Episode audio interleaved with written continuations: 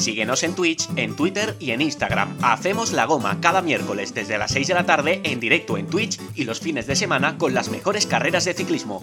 Haz la goma con nosotros. Únete a nuestra grupeta.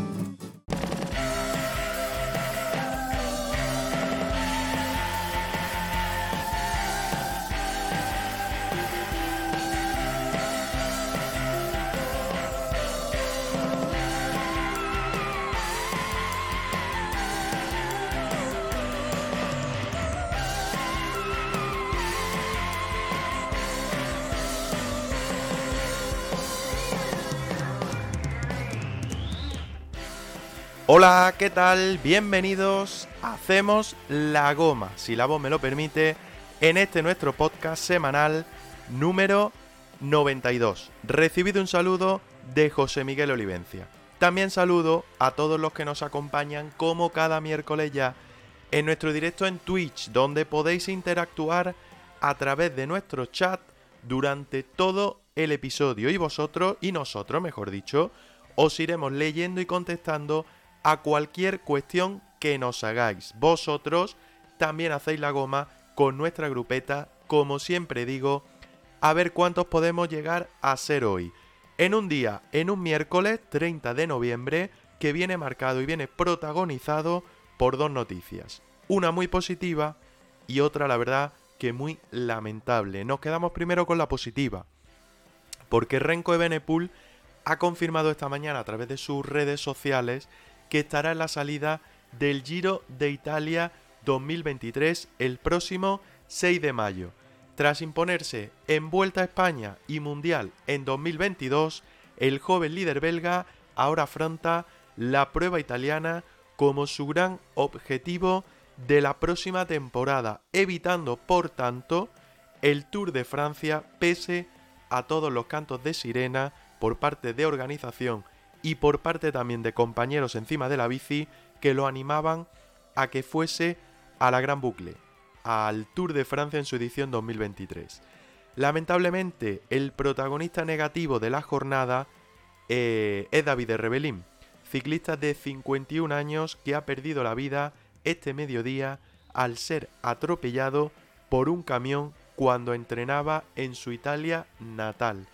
Todo ha ocurrido en Vincenza y la policía investiga ahora mismo todo lo ocurrido ya que el eh, conductor del camión que, con el que ha sufrido ese impacto pues se ha dado la fuga, no ha parado, no lo ha socorrido y por lo tanto ahora mismo pues está en busca y captura para aclarar todo lo sucedido. La verdad es que una noticia muy lamentable, ciclista de 51 años que precisamente se ha retirado del profesionalismo eh, hace solo unos meses, hace un mes y poco, un par de meses, y después de 30 años encima de la bici. Es verdad que con algún claro oscuro, que después repasaremos, que en unos minutos repasaremos, pero no deja de ser una dilatada y exitosa trayectoria.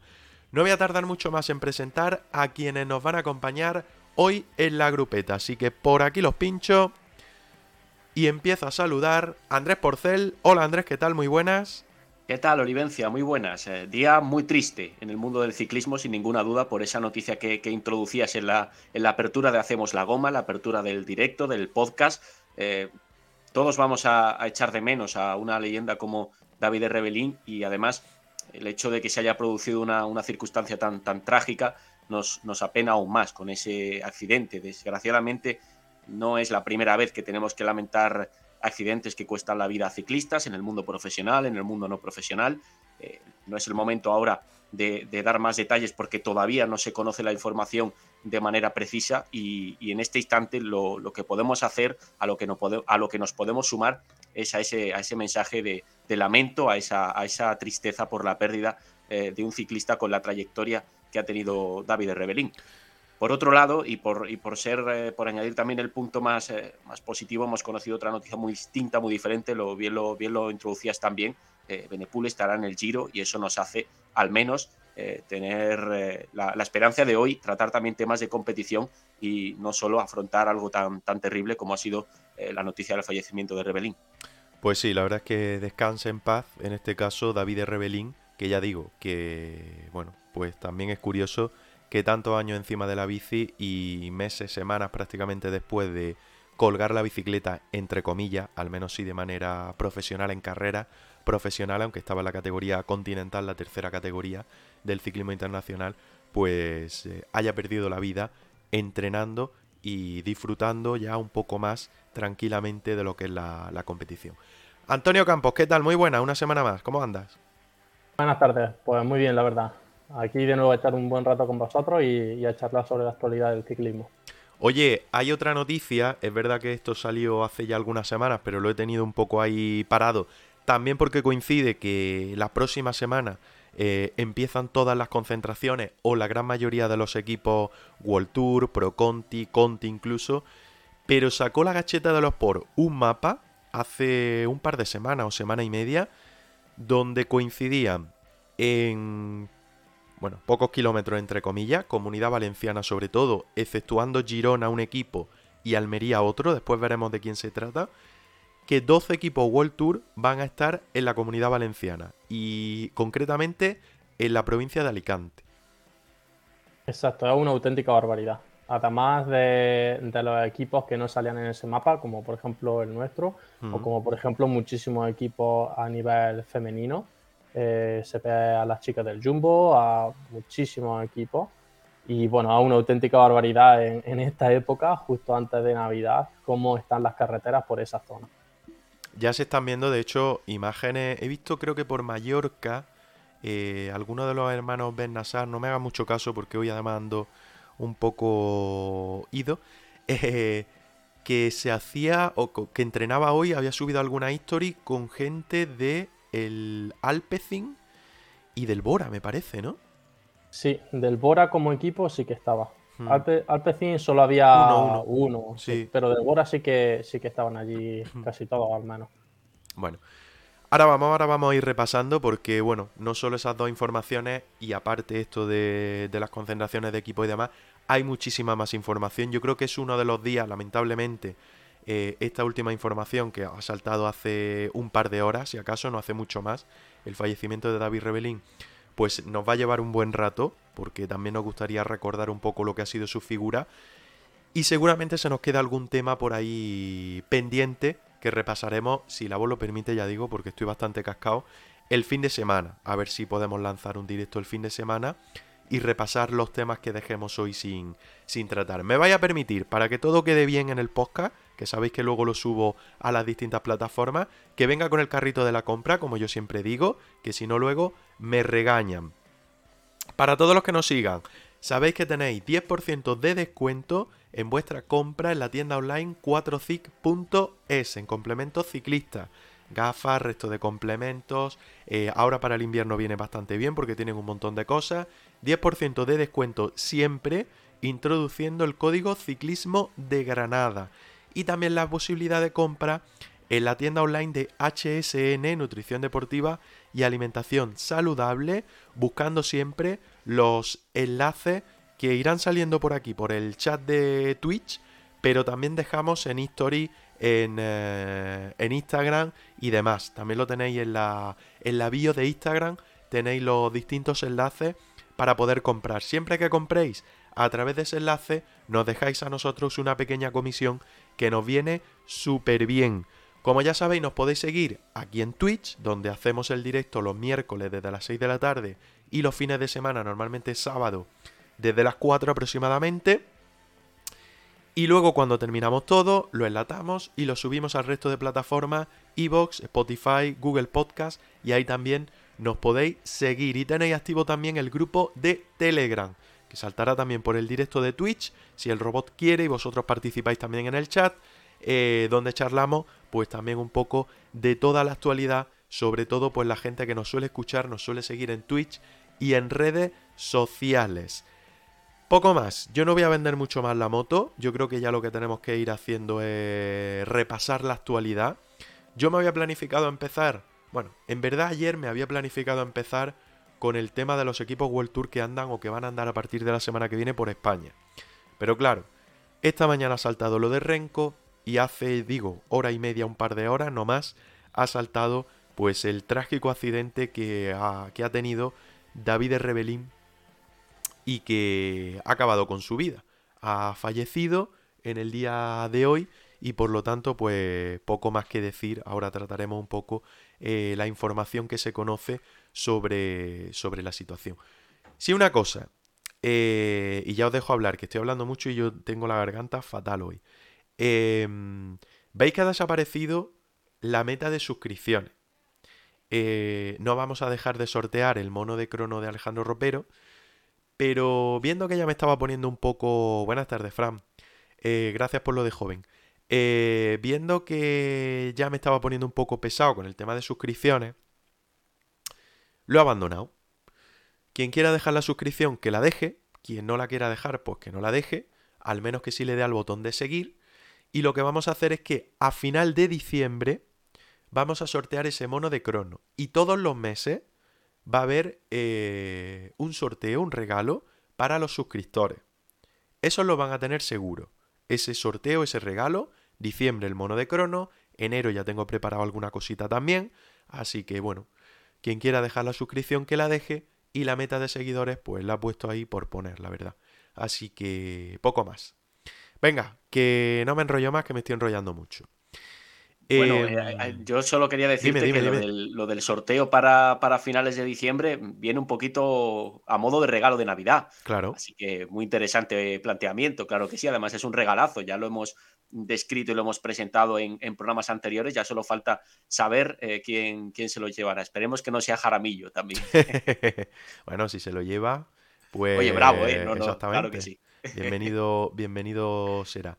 Eh, no, la verdad es que, bueno, el tema de pedir eh, suscripción y demás, pues bueno, cada uno que haga lo que, lo que quiere. Igual alguno ya se siente un poco casi amenazado y tampoco es la, es la intención. Así que como esa no es la intención, estoy ajustando mientras hablo por aquí alguna pantalla que ya digo que es que vengo hoy un poco corriendo y no me ha dado ni tiempo. Pero bueno, Venga, voy soltando cositas por aquí. Lamentablemente la información que como digo ha saltado ha saltado hace hace poquito, hace apenas un par de horas. Eh, David Rebelín eh, muere a los 51 años atropellado por un camión mientras entrenaba. El ciclista italiano ha muerto a los 51 años víctima de un atropello mortal por parte de un camión mientras entrenaba en bicicleta en Montevelo, cerca de la ciudad de Vincenza apodado el Piadoso y recién retirado del ciclismo profesional, pese a su avanzada edad para competir, Rebelín tiene un notable palmarés con 61 victorias y también sanciones por dopaje, que no hay que olvidarla y que ahora también eh, repasaremos. La verdad es que la noticia pues, pues, no puede ser más mala, Antonio, porque eh, si de tanto se hablaba de Rebelín es que seguía una temporada, seguía otra temporada, seguía otra temporada, no sé por cuántos equipos de, eh, de categoría continental, creo recordar que desde 2014, 2015 o algo así viene compitiendo en ese, en ese tipo de equipos, sobre todo en Italia y más allá, eh, eh, fuera de Italia también. Y la verdad es que la noticia ha impactado a todo el mundo. Sí, la verdad que, bueno, son las noticias que, que nunca nos gusta leer había leído yo justo esta tarde, porque como bien dice, ha sido súper reciente, había leído eh, justo esta tarde en Twitter que este fin de semana anterior había competido en, una carrera, creo que en ciclocross, creo. O sea que, bueno, es que es una persona de, las que son enamoradas del ciclismo, como muchos de los, profesionales, y una persona que, que aunque se retire, eh, siempre va a estar ahí, ahí compitiendo, entrenando muchísimo y tal. Y es evidente que tenemos muchísimo riesgo eh, al salir todos los días a la carretera tantas horas, pero, pero bueno, la verdad que, que fastidia bastante. Sí, la verdad es que la noticia, pues, em, por ser mala no, no, deja de sorprender solo por eso. Y sobre todo, y no es la primera vez que lo vemos, es que además, eh, bueno, murió en el acto, según la, información, eh, el mensajero eh, lo, decía, eh, lo que citan es que ocurrió el accidente a las 11 de la mañana de este miércoles 30 de noviembre y no se ha dado, o sea, no se ha filtrado, no se ha conocido la noticia hasta primera hora de la, de la tarde. Rebelín murió en el acto debido a la, a la colisión y la policía, Andrés, ahora lo que está buscando es al, al, a la persona que ha atropellado a, a Rebelín y que encima se ha dado a la fuga y que al parecer, bueno, lo único que se sabe es que era el conductor o es el conductor de un camión.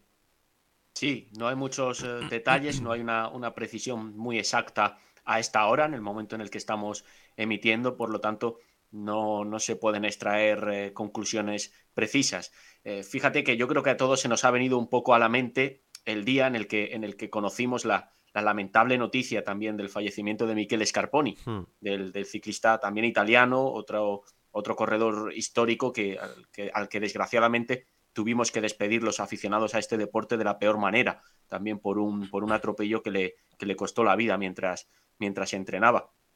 Los riesgos eh, son desafortunadamente para todos, para profesionales, para no profesionales, cada vez que, que se sale a la carretera eh, se produce un enfrentamiento constante al, riesgo de, compartir espacio con, los vehículos y, a veces de, de forma más, eh, bueno, eh, más accidental, otras veces por, imprudencias, en este caso evidentemente aún no se saben los detalles, eh, en muchas ocasiones, en demasiadas ocasiones tenemos que hablar de esto, de gente que, sale a, disfrutar de la bici o, a prepararse a fondo porque viven de, de la competición y, y, no vuelven nunca a casa. Eso es algo que, ante lo que seguramente se puede hacer más.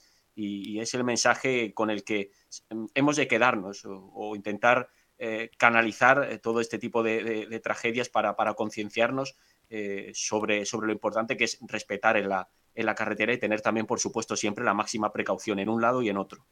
A mí la verdad es que cada vez que sale una noticia de este tipo, sea un ciclista profesional o no, sea cualquier persona, claro. eh, a mí me da pánico.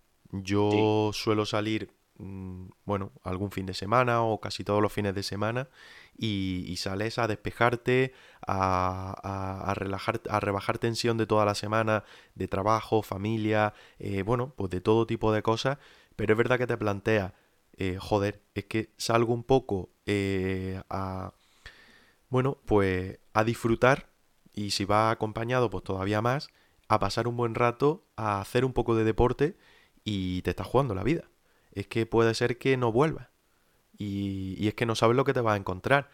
Es verdad que esto puede pasar en cualquier situación. Salgas por la mañana con el coche a trabajar, vuelvas del trabajo, vayas a acercar a cualquier persona tres calles más allá. Bueno, puede pasar cual, de cualquier forma y como siempre se dicen, si está para ti, está para ti.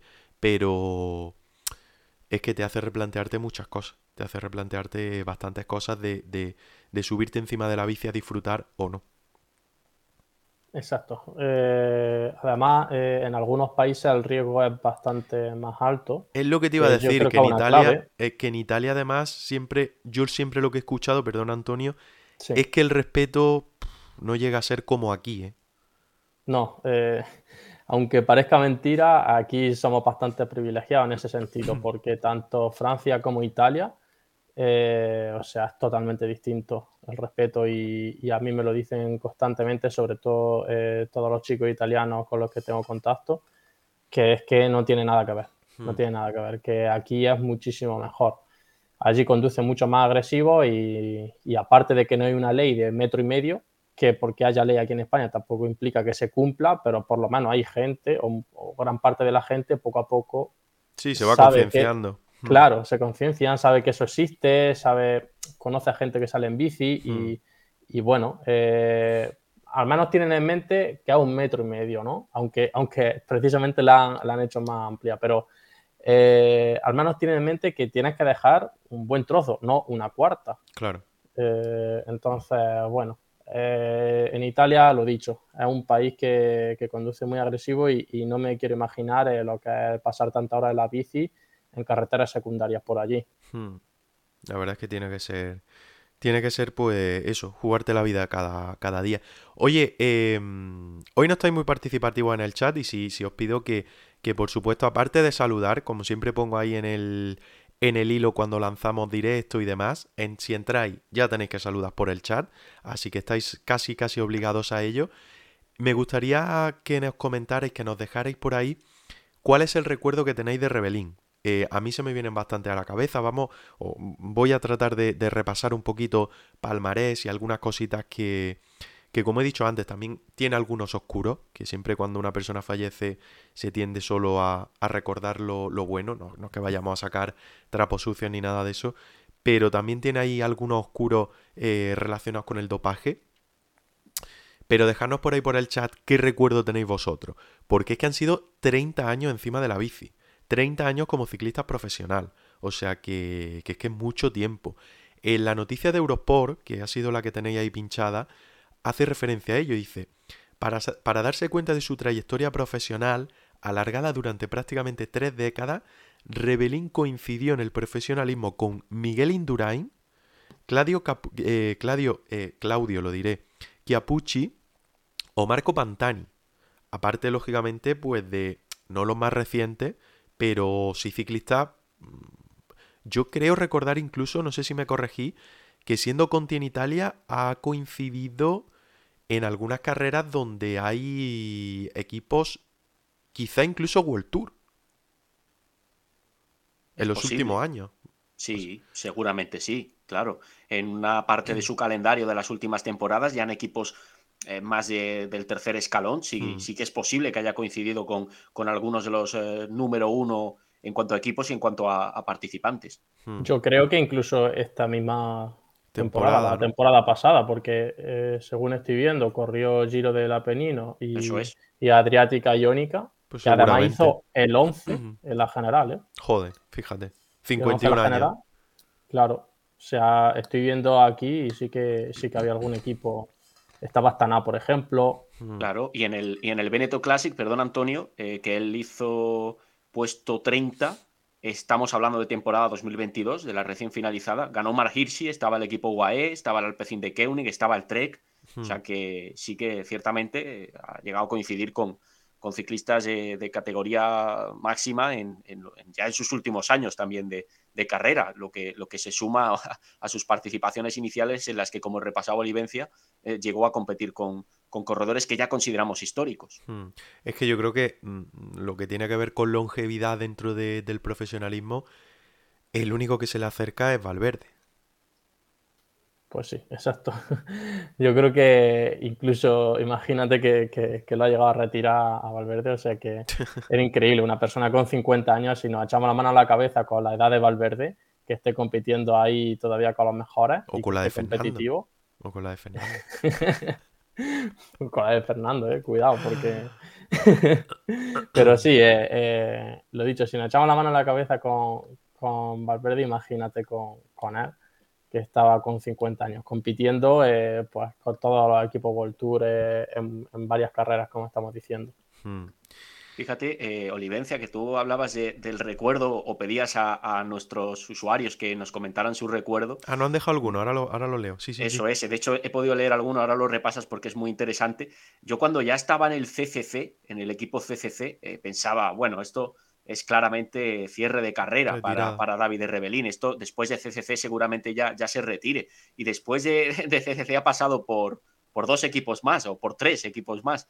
Eh, Meridiana, el, World Service. Así que eso, eso hace que yo personalmente le recuerde casi como, como el ciclista eterno que, que ha sido, siempre, siempre en activo pese, pese, a la edad. Es que la noticia más común, eh, llegado el mes de septiembre, octubre, eh, más octubre, octubre, noviembre, era eh, siempre te la encontraba en todas las páginas, y pues Cycling, Cycling, News, luego la rebotaba el As, el Marca y demás, que bueno, siempre van un poco más a rebufo en ese sentido, que son menos especializados. Eh, era Rebelín sigue un año más. Rebelín sigue a los cincuenta y tantos años una temporada más en Continental. Era la noticia que, todos los años te, te encontraba. Y es verdad que en este caso, pues la noticia era que se bajaba de la bici y que había decidido poner punto y final a seguir en Continental, aunque algunos lo ponían en duda porque lo había hecho algún año atrás, que era decir que, que no tenía equipo y luego irse con otro equipo, o los últimos donde ha estado, quiero recordar que estuvo hasta por, por algún equipo africano algo así, ¿puede ser? Eh, puede ser. Aquí pone que, que, ha estado en el Kuwait. Kuwait Caucho. después del CCC, sí. Mm. Estuvo en el equipo Kuwait en 2017. Sí, pero ese era el relacionado, era, era el cartucho, ¿no? Que estaba relacionado también con, con, licencia española, creo, o algo así. No me haga mucho caso, pero creo que estaba relacionado.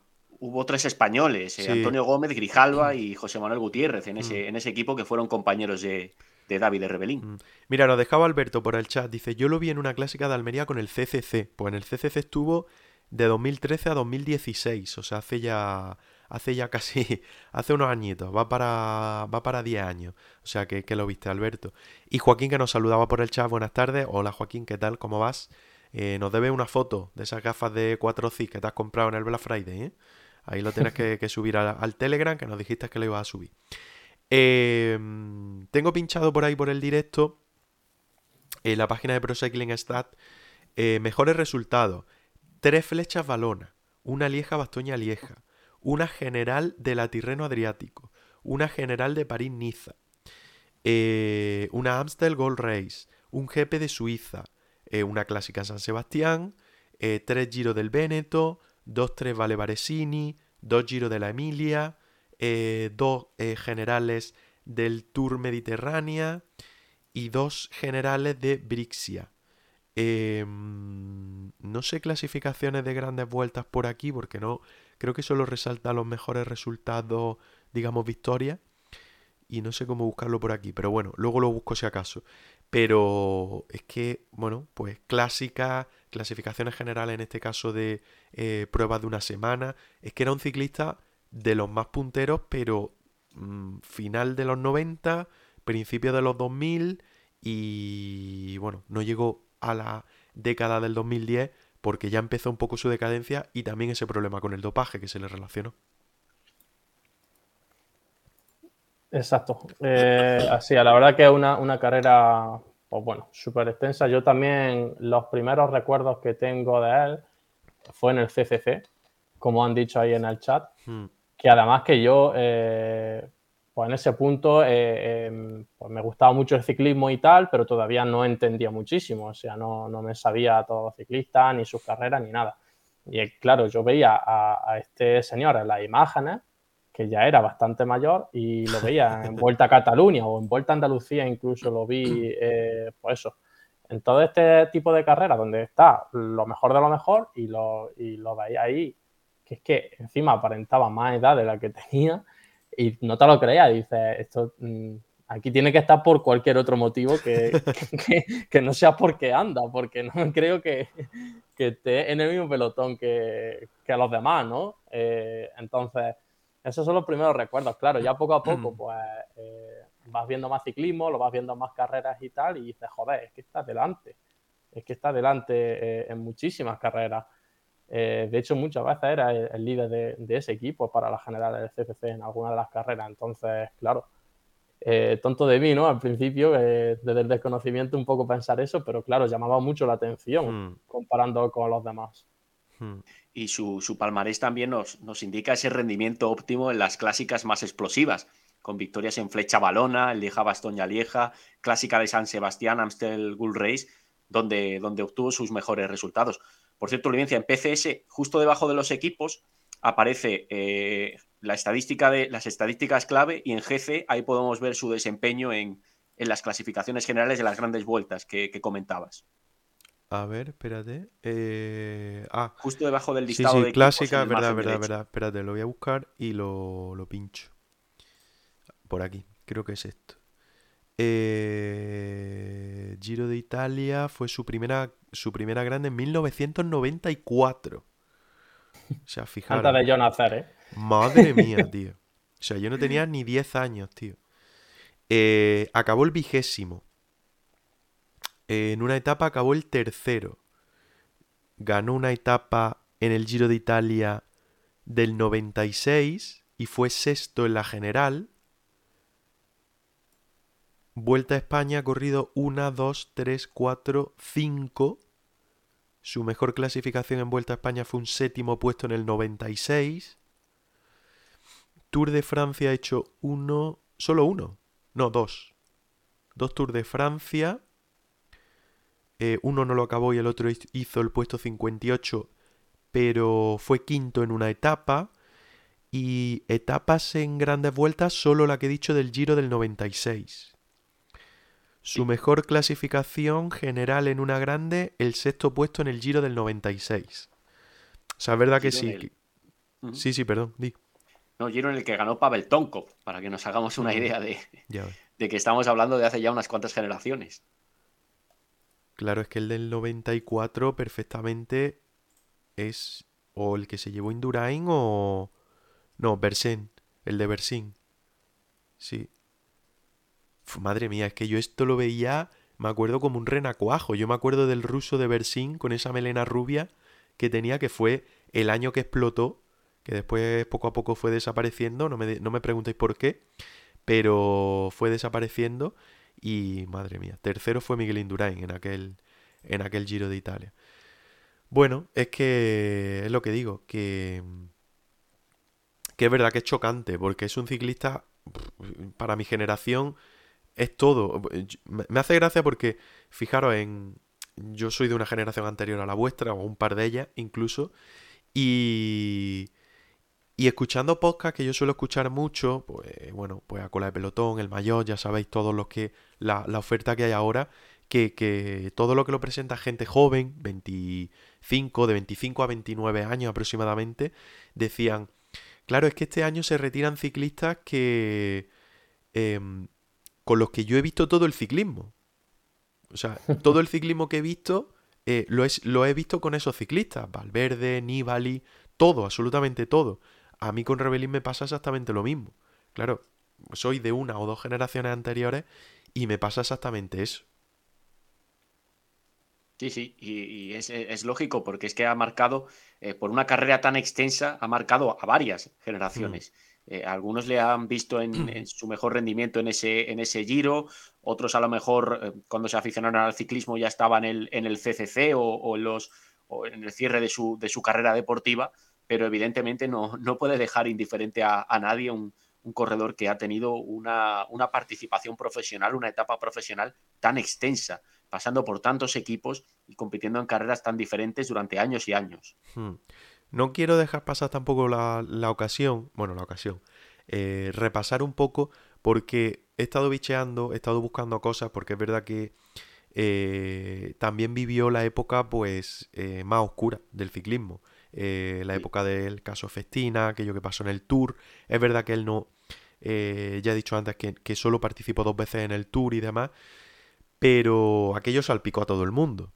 Y aunque en su caso fue un poco posterior, no fue aquel eh, problema con el caso Festina y todo aquello, eh, en 2017, esto que pincho aquí es del diario Marca, de 2017, lo, firma Fernando, o lo firmó Fernando Llamas, y hablaba un poco de el apestado, que no sabe parar a los 46 años. Hablaba un poco de lo que hemos dicho antes, porque eh, ha sido un ciclista que, que temporada a temporada se ha ido ligando a equipos continentales, pero el punto de partida de, de, bajar, digamos, del profesionalismo más puntero eh, a equipos continentales, pro y continentales sobre todo, fue a raíz de la sanción que sufrió eh, posterior a los Juegos Olímpicos de Pekín 2008. En aquellos Juegos Olímpicos de Pekín 2008, Samu Sánchez le ganó en el sprint la medalla de oro. Eh, David Rebelín hizo plata. Eh, un año después, en 2009, eh, se le sancionó, se demostró que, que, bueno, pues que se había dopado, se le retiró esa medalla de plata y se le sancionó. no me preguntéis cuántos años porque no lo recuerdo, pero aquí se habla un poco de eso, ¿no? Bueno, se habla de su inicio, y se habla de marcado y con 40 años. Dice, en Pekín 2008, donde subió al podio junto a Samuel Sánchez con la medalla de plata, se forjó lo que parecía el final de su carrera. Le dio tiempo a ganar su tercera flecha balona en 2009, meses antes de que la UCI le anunciara un positivo en la prueba olímpica del año anterior y le pidiera la devolución de la medalla de plata. Su recurso, su recurso en el TAS, Tribunal de Arbitraje Deportivo, no prosperó y la suspensión de dos años no le quitó la gana de continuar corriendo, aunque ya en equipos con objetivos y salarios muy inferiores a los de su vida anterior, con el estigma del dopaje y 40 años cumplidos. Antes de Pekín, Rebelin estuvo en los mejores, en el MG, el Polti, el FDG, el Liquigas y el Gerald Steiner. Su residencia en Monte Carlo le igualaba la jet set del ciclismo. Justo antes de su sanción, había descendido al profesional de segunda división eh, Giovanni Androni, y posteriormente ha militado en los continentales Miche, Meridiana, el profesional polaco CCC y esta temporada en el grupo hispano-kuwaití kuwaitcartucho.es, donde cobrar el sueldo ha constituido una hazaña para muchos de sus corredores. Ya digo que esto es de 2017, o sea que, no hablar de ahora mismo, pero sí que lo, lo quería recordar también por ver esa decadencia que sufrió Rebelín a partir de, del año 2009 cuando fue sancionado por la UCI por, por ese caso de dopaje y que tuvo que devolver la medalla de plata de, los Juegos de, Pekín. Mm. Es que, claro, como, como repasábamos justo antes, debido a lo, prolongado de, su carrera y a los tiempos en los que empezó como profesional, evidentemente Rebelín fue contemporáneo en su momento a la época más convulsa del ciclismo. Sí. Y esta, esta información, este reportaje bien, bien lo repasa. Años que eh, no quedarán en el mejor recuerdo de, ninguno de los aficionados y, que están llenos de, escándalos. Y aquí bien, bien que se puede, se puede ver. Además también de vivir eh, o, de pasar por, por equipos confusos, como este cartucho en el que se hablaba de, las dificultades para cobrar y otras cosas que desgraciadamente nos siguen sonando actuales, porque mm. eh, siguen pasando en, estructuras pequeñas que, que no cuidan demasiado bien a, sus profesionales y eh, por las que el propio Rebelín también, también ha pasado, también pasó en su momento.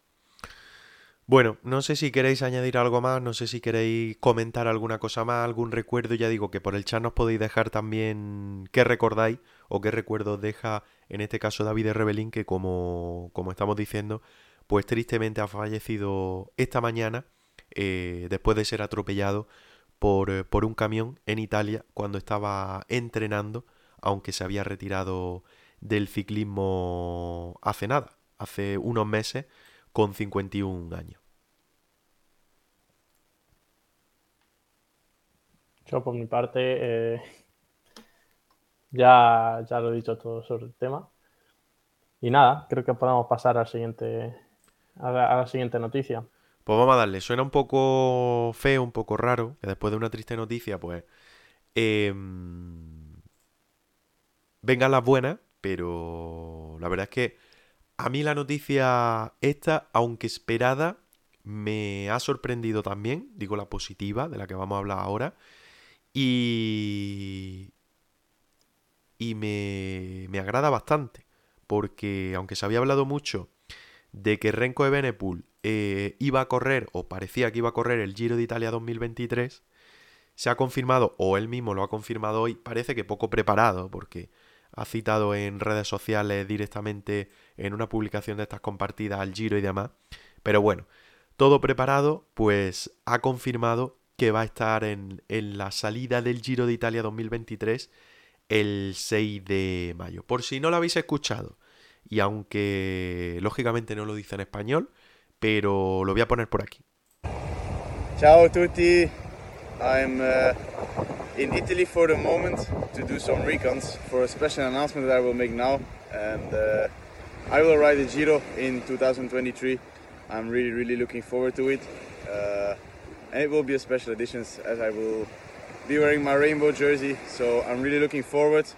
I'm now here in Amalfi. You can see the famous church right there. So uh, I'm doing some recons, having fun to now together with Brahma, and uh, I hope to see you very soon here in Italy.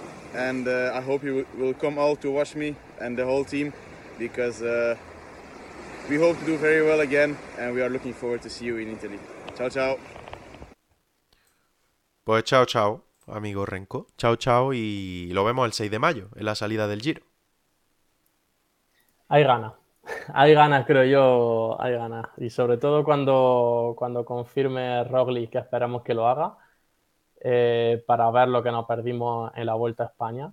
Que aunque ganó Renko y, y fue súper emocionante y tuvo corredores de altísimo nivel, pero yo creo que se quedó ahí la espinita clavada, tanto a los aficionados como en, en el propio Roglic o en el propio Jumbo el ver ese, ese duelo con dos personas con un perfil eh, bastante similar en principio y que creo que puede deparar bastante espectáculo en el Giro.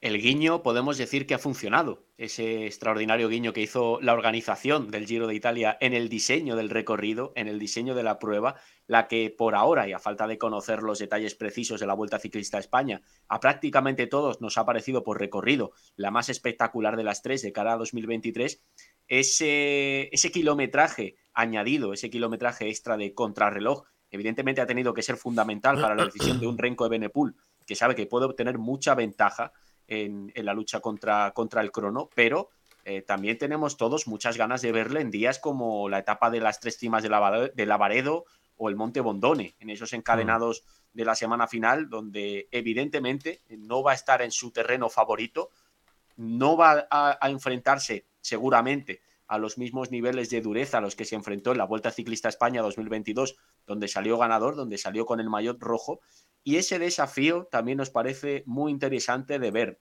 a todos los, eh, los aficionados a este deporte, el comprobar cómo se enfrenta Renko a esas jornadas y si es capaz de obtener la ventaja suficiente contra el crono para sostener eh, su, su, cartel de, favorito hasta, hasta el final de la carrera. Hmm. He dejado una encuesta en el chat de si acierta Renko eligiendo ir al, al Giro 2023 con un sí o no, podéis votar para ver cuál es vuestra opinión. Pero os pregunto a vosotros. Em, a mí lo que me da a entender esto, y sobre todo a ti, Antonio, que te dedicas a, esto y a estudiar todas las posibilidades, me parece que a Renko le están llevando, pese a que el año 2022 ha sido bestial, tremendo, una pasada, eh, lo mejor que le podía salir, eh, me parece genial la estrategia que están siguiendo con él. Yo no sé quién lo lleva, no sé si es el propio equipo, si tiene a su gente particular, no tengo ni idea. Pero quien sea, eh, o sea, él el mismo, quien sea, eh, el dibujo o la organización que le está haciendo de su carrera deportiva, de ir paso a paso, de ir grande a grande, es espectacular. Y están acertando, que es lo mejor paso a paso y pasos muy gigantes. Porque la verdad que. Lógicamente. Sí, sí, sí. Pero, pero sí, normalmente eso lo llevan los directores o, el manager del equipo, como podría ser Lefebvre, eh, junto con él. Él es un ciclista que, que tiene bastante poder. Eh, entonces yo imagino que directamente año a año negociará junto con el manager y los directores eh, el calendario que tiene, por lo menos los principales objetivos yo pienso también que está acertando porque quizá eh, sería muchísimo mejor para su carrera a nivel personal y, a nivel de, equipo y de visibilidad y de todo, el tener alta posibilidad de llevarse un giro a tener alta posibilidad de hacer un podio en el Tour de Francia. Yo creo que todavía no se ve peleando con, de tú a tú con, con con Pogacha y compañía y sobre todo eh, a nivel de equipo, a nivel de equipos para hacer una gran vuelta. Entonces yo creo que tanto por decisión o por parte suya es inteligente como por parte de su equipo. Claro, pero es que para mí es lo más lógico y yo no me dedico como tú a la preparación ni, ni charlo con ciclistas a diario, ya me gustaría y demás, pero eh, comercialmente y viviendo como vivimos, tan acelerados todos, también en el mundo del ciclismo, cualquiera se plantearía, ha ganado una Vuelta a España, ha ganado un Mundial, 2023 tienes que ir al Tour por narices. Y estás obligado a ir al Tour de Francia. Y este ha dicho, no, espera. El año pasado ya me senté y estuve viendo el recorrido y vi que la Vuelta a España, si la preparaba, tenía opciones de ganarla, como ha ocurrido. Este año me siento, veo que el Giro me conviene y me tiro al giro. Es que demuestra que pese a eso, toda la vorágine con la que vivimos y todo eh, eh, el acelerón con el que vivimos, eh, lo están sabiendo llevar.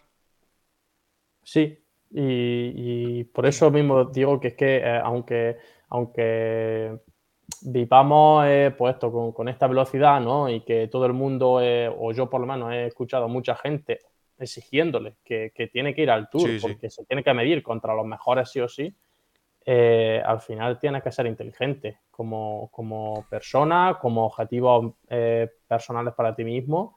eh, como marca eh, de equipo y es mejor ir como superestrella a todo un Giro de Italia y ya digo, tener muchas probabilidades de, ser el, campeón final a ir ya más opacado y tener muchas probabilidades de que simplemente por, nivel de equipo, por fuerza, tanto tú como tu equipo salgáis, salgáis, del tour con la cabeza un poco hacia abajo, aunque hagáis tercero o quinto. Hmm. Te dejo hablar, Andrés, te dejo hablar. Simplemente podéis seguir votando en la encuesta, que queda nada, un minutito. Y dice Alberto en el chat, lo de ir al Giro es más inteligente, porque no lo veo peleando de igual a igual en puertos del Tour sin la ventaja de la crono. Exactamente, es prácticamente lo, que todos pensamos, que, este Giro tiene, tiene, una ventaja adicional para él, le puede dar eh, una de partida un, un, cartel adicional que son esos kilómetros de contrarreloj, en los que salvo, salvo hecatombe y salvo sorpresa monumental, va a hacer mucho daño y puede, puede abrir un, hueco interesante en la, en la, clasificación general. Con su decisión, parece que demuestra personalidad también Renko Benepul, porque ya a priori, viendo recorridos, dice, oye, el recorrido que mejor eh, se puede adaptar a mis características es el del Giro. Hmm. Me, olvido de, de, las presiones externas o de quienes puedan o quieran situarme en el Tour porque he ganado el Campeonato del Mundo, porque he ganado la Vuelta a España además de otras importantes carreras en el año 2022, y apuesto por, por aquella que, a nivel organizativo o a nivel eh, de mm, extraordinariamente o estrictamente deportivo, mejor dicho, más me, puede beneficiar. Ese parece que ha sido el pensamiento de, Renko. Es muy interesante también lo que, lo que dice Antonio, el desempeño de, su equipo eh, contra los mejores Jumbo y UAE en el, en el Tour, difícilmente podría estar a la altura. El, el, el Soudal eh, Quick Step a partir del año que viene, que va a ser su nombre. En esa batalla de gigantes, el, equipo Quick lo tiene más complicado en, el Tour seguramente que en el Giro, donde a priori, y esperas de ver qué se presenta definitivamente, la participación no apunta tan eh, elevada o no apunta tan, tan ambiciosa o tan, tan potente como la, del, como la del Tour. Otro, otro punto a favor para el favoritismo de Renko. Aunque, y también lo ha comentado Campos en la introducción de este tema, creo que todos esperamos que eh, Primo Rolli del paso. Del paso eh, vuelva a situar el Giro en su, como su objetivo principal y se bata en duelo contra Renko de Benepul, porque eso sí que es verdad que le daría a la carrera italiana un, golpe de efecto potentísimo y todos estaríamos deseando ya que llegue, que llegue mayo para poder disfrutarlo.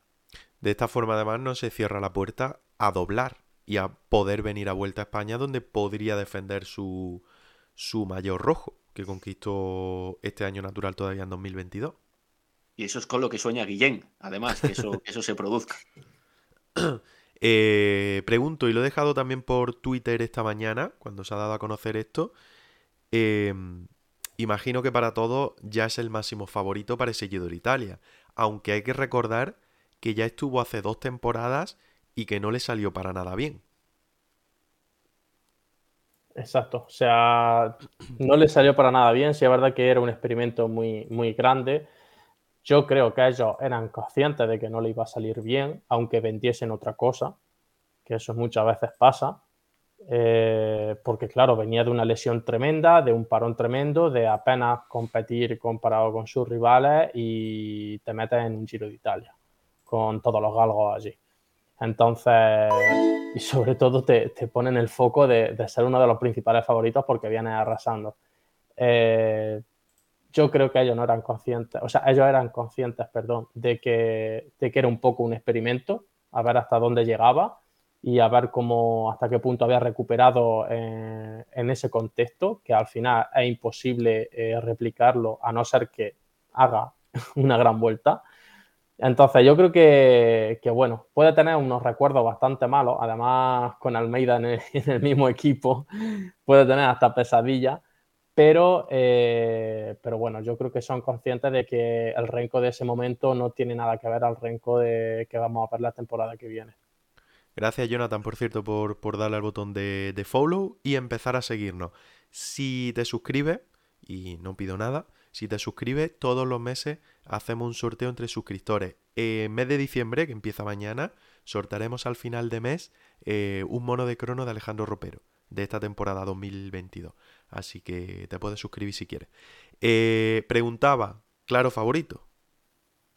Sí, a, día de hoy y, con lo que sabemos que va a ser el Giro 2023, sí. Ahora y aunque vaya Roglic, ¿no? aunque vaya Roglic que también, pero ya ese favoritismo va a estar mucho más repartido, ¿eh? porque a Roglic también se le da muy bien la crono y yo creo que es mejor escalador que Renko Ebenepul. Yo creo que en los días encadenados de alta montaña, Roglic le puede hacer bastante daño a Ebenepul, como se llegó a ver en la Vuelta Ciclista a España antes del abandono del, esloveno. Eh, daba la sensación de que estaba llegando muy fuerte a la última semana Roglic en la Vuelta Ciclista a España 2022. Le faltó, eh, pues eso, el poder continuar como tuvo que abandonar, no sabemos y tampoco estaba bien hacer cábalas o, jugar al ciclismo ficción, pero eh, parecía que iba a ser muy emocionante el cierre de la carrera y la emoción se perdió por la salida de, de Roglic, lo que dejó sin duda en bandeja la victoria a, a Renko en la Vuelta a España pero está claro y, comparabais acertadamente con su primera participación en la que eh, ni, ni, encajó de la mejor manera con Almeida, ni, supo gestionar días muy complicados como aquella eh, etapa estilo Strade Bianche, donde, donde quedó mm. completamente desconectado de la, de la carrera. Mm, sin embargo, este 2021 ha sido una vuelta de tuerca a su maduración, o sea, perdón, este 2022 ha sido una vuelta de tuerca a su maduración como corredor mm. de vueltas. Eh, lo ha demostrado en, la, en, la, Grande Española, en la Vuelta Ciclista a España. Así que eh, al 23 va a llegar más hecho como ciclista de, vueltas y el día que decida apostar por el, por el Tour, eh, seguramente habrá aumentado aún más su maduración en este, en este sentido, lo que también atribuye o le da un, sentido positivo a su decisión de cara a la, a la, temporada que viene. El no precipitarse y el esperar antes de, enfrentarse a una carrera que seguramente va a querer ganar en algún momento, que es el Tour de Francia. Hmm. Hablabais de Primo Roglic, pues ha hablado. Ha hablado en la última hora, en los últimos días. Y lo recoge Eurosport, aquí en su página web, dice, Primo Roglic piensa en 2023 y apunta a ganar el Tour como gran objetivo. No veo por qué no podría. Em, bueno, ha recuperado su entrenamiento, piensa en la temporada 2023. Eh, habla de su caída, que vuelve otra vez a decir que lo tiraron y que fueron a por él. Y sitúa el Tour de Francia como gran objetivo de su carrera, aunque sin descartar su presencia como líder del Jumbo Visma en el Giro de Italia. Leo por aquí rápidamente sobre la caída en la vuelta, sobre Grides. Dice, venía desde atrás. Antes de que me diera cuenta me quitó el manillar de las manos. Aseguran declaraciones a bici.pro. En fase de recuperación de esas lesiones, tengo una idea sobre mi inicio de temporada, pero todo depende de cómo vaya la recuperación. Eh, para mí, el año que viene es una incógnita. Eh, eh, el gran objetivo sigue siendo el Tour de Francia, que a punto estuvo de ganar en 2020. ¿Qué dice por aquí? No veo por qué no podría, por ir y ganar el Tour. Dice Roglic preguntado sobre si soy capacitado para asaltar el Tour de Francia. Al final de mi carrera trazaré una línea y veré lo que he ganado y lo que no. Quiero continuar y quiero, quiero hacerlo divirtiéndome. Mientras tenga esa chispa dentro para empujarme, seguiré. Por otro lado, no descarta que pueda estar presente en el Giro, eh, aunque él no habla sobre si la Corsa Rosa será su principal objetivo. No sé si estaré listo para el Giro. Habrá que ver cómo van las cosas a partir de la revisión de la semana que viene. Luego decidiremos los programas de carrera. Y termina ahí las declaraciones de Rockley. Eh, parece que está más eh, condicionado a cómo está físicamente el ir o no ir al, Giro de Italia. Sí, al menos esas son las declaraciones que está dejando. Nunca se sabe porque, bueno, él se ha visto en la posición de, ir a grandes vueltas siendo el líder número uno y siendo el máximo favorito. Y quizá puede haber, pues quizás él piense eh, que le puede beneficiar más ir un poco de tapada, entre comillas. Siempre que vaya, no va a ir de tapado, pero bueno, ya sabemos que muchos ciclistas eh, empiezan algunas grandes vueltas eh, mostrando a la prensa que están un poco dubitativos, que el equipo, pues bueno, va a probarse, va a ver qué tal. Entonces, bueno, no sabemos qué estrategia estará siguiendo. Yo sí que pienso que, que bueno, que mientras no sea algo, algún dolor de espalda que sea muy difícil de corregir o una lesión crónica o algo así, yo pienso que a nivel físico, por tema de entrenamiento, Giro puede llegar como un toro, pero vaya, tiene muchísimo margen. Hmm. O sea que creo que a nivel de, aunque sea una lesión eh, de espalda o algo como el año pasado, a no ser que sea algo grave, tiene muchísimo tiempo para corregirlo y, ponerse bien físicamente. Entonces yo no sé si está siguiendo la estrategia de ir un poco... Eh, bueno, en segundo plano, por así decirlo, y mm. que la presión la reciban los otros. El año pasado lo que tuvo fue problema en la rodilla, ¿no? ¿Recuerdo? Creo que sí, no sé, no sé si, recuerdo yo algo también de, la espalda, no lo sé, pero de la rodilla, de la rodilla tuvo a principio de año. Hmm. Que eso ya lo venía arrastrando tiempo atrás. Hmm. creo de una caída en Dauphine que se retiró un año, hmm. pero, pero sí. Bueno, yo creo que lo más bonito que nos podría pasar, y lo habéis dicho antes, Andrés, es que se decida por ir al Giro y que veamos ese duelo con Renko, que la caída nos primó de, de verlo en Vuelta a España, en la última semana y media de carrera aproximadamente, y que en el Giro puede ser, la verdad, que la gran salsa y la primera gran batalla de la temporada. Sí, luego sí, eh, habrá que esperar, porque todavía es pronto para saber la, participación. Y claro, en el caso de, de perdón, de, Primos, está claro que no, no sabe eh, con certeza cuál va a ser su calendario si estará, si podrá estar en el Giro, él parece que quiere ir al Tour, en fin, no lo tiene tan claro como Renko a día de hoy, eso es evidente. Hmm. Si luego se añade más eh, picante con corredores como el propio Timen Arensman, veremos Ineos dónde le, ubica, pero si le llevan al, Giro con, opciones de, tener eh, candidatura también, pues eh, sería un, plus más a esa, participación y no quedaría el mejor cartel solo para, el Tour de Francia. La rivalidad Pogachar eh, Vingegaard en el, Tour parece garantizada si, no pasa nada. Y el tener un cartel, una, dupla, una rivalidad, eh, Roglic, eh, Ebenepool, quedaría a la altura del recorrido que va a tener el Giro en 2023. Nos dice Jonathan por el chat, primera vez que interviene, se lo agradecemos, dice, ¿algún consejo que me podáis dar? Quiero ser partícipe del ciclismo. Soy nuevo en este deporte y me gusta mucho. Y mm. bueno, pues no sé, nosotros aquí básicamente lo que hablamos es de, de lo que genera informativamente el deporte a nivel profesional. Pero, pues no sé, no, sé exactamente a qué te refieres, si es por esa parte o si es por practicarlo. Así que si no lo quieres dejar por el chat, consejos solemos dar poco. Aquí el único que puede darlo profesionalmente es Antonio.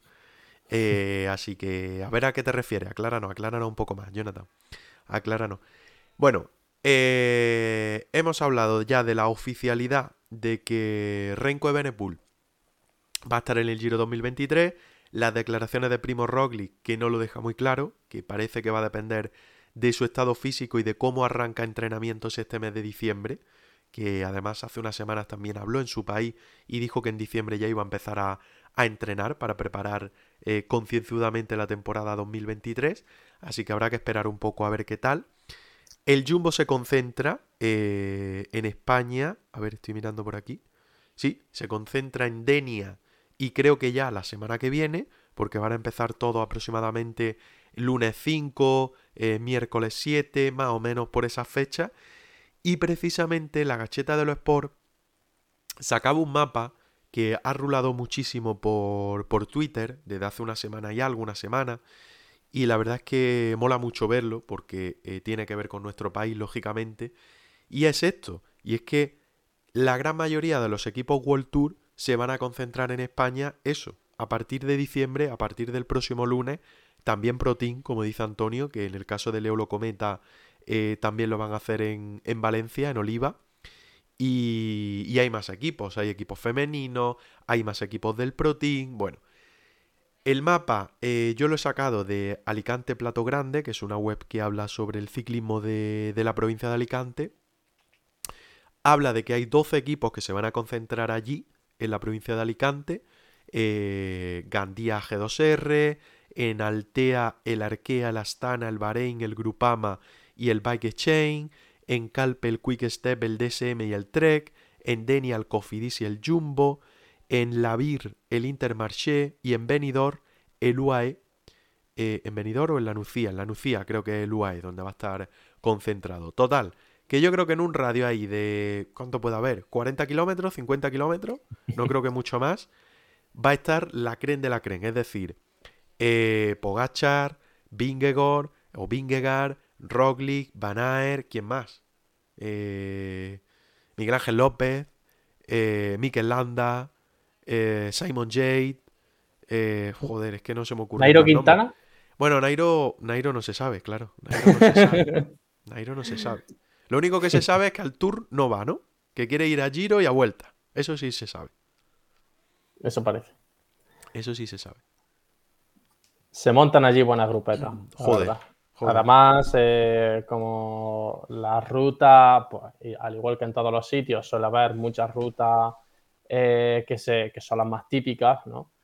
Eh, al final tú allí vas a subir los puertos más típicos y siempre, siempre, siempre se te encuentran muchísimos equipos. Sea, estás allí 15 minutos o 20 o, lo que dure el puerto subiéndolo, ya sea en bici o en coche, y te adelanta no adelantas a una barbaridad de ciclistas y de equipos. O sea, es espectacular. Es espectacular el ambiente que hay por esas carreteras. Está claro que además el mapa lo refleja, el mapa es muy interesante, lo refleja de manera extraordinaria. Ese vértice geográfico entre Valencia y Alicante, que es eh, sin duda ahora mismo la capital mundial del ciclismo.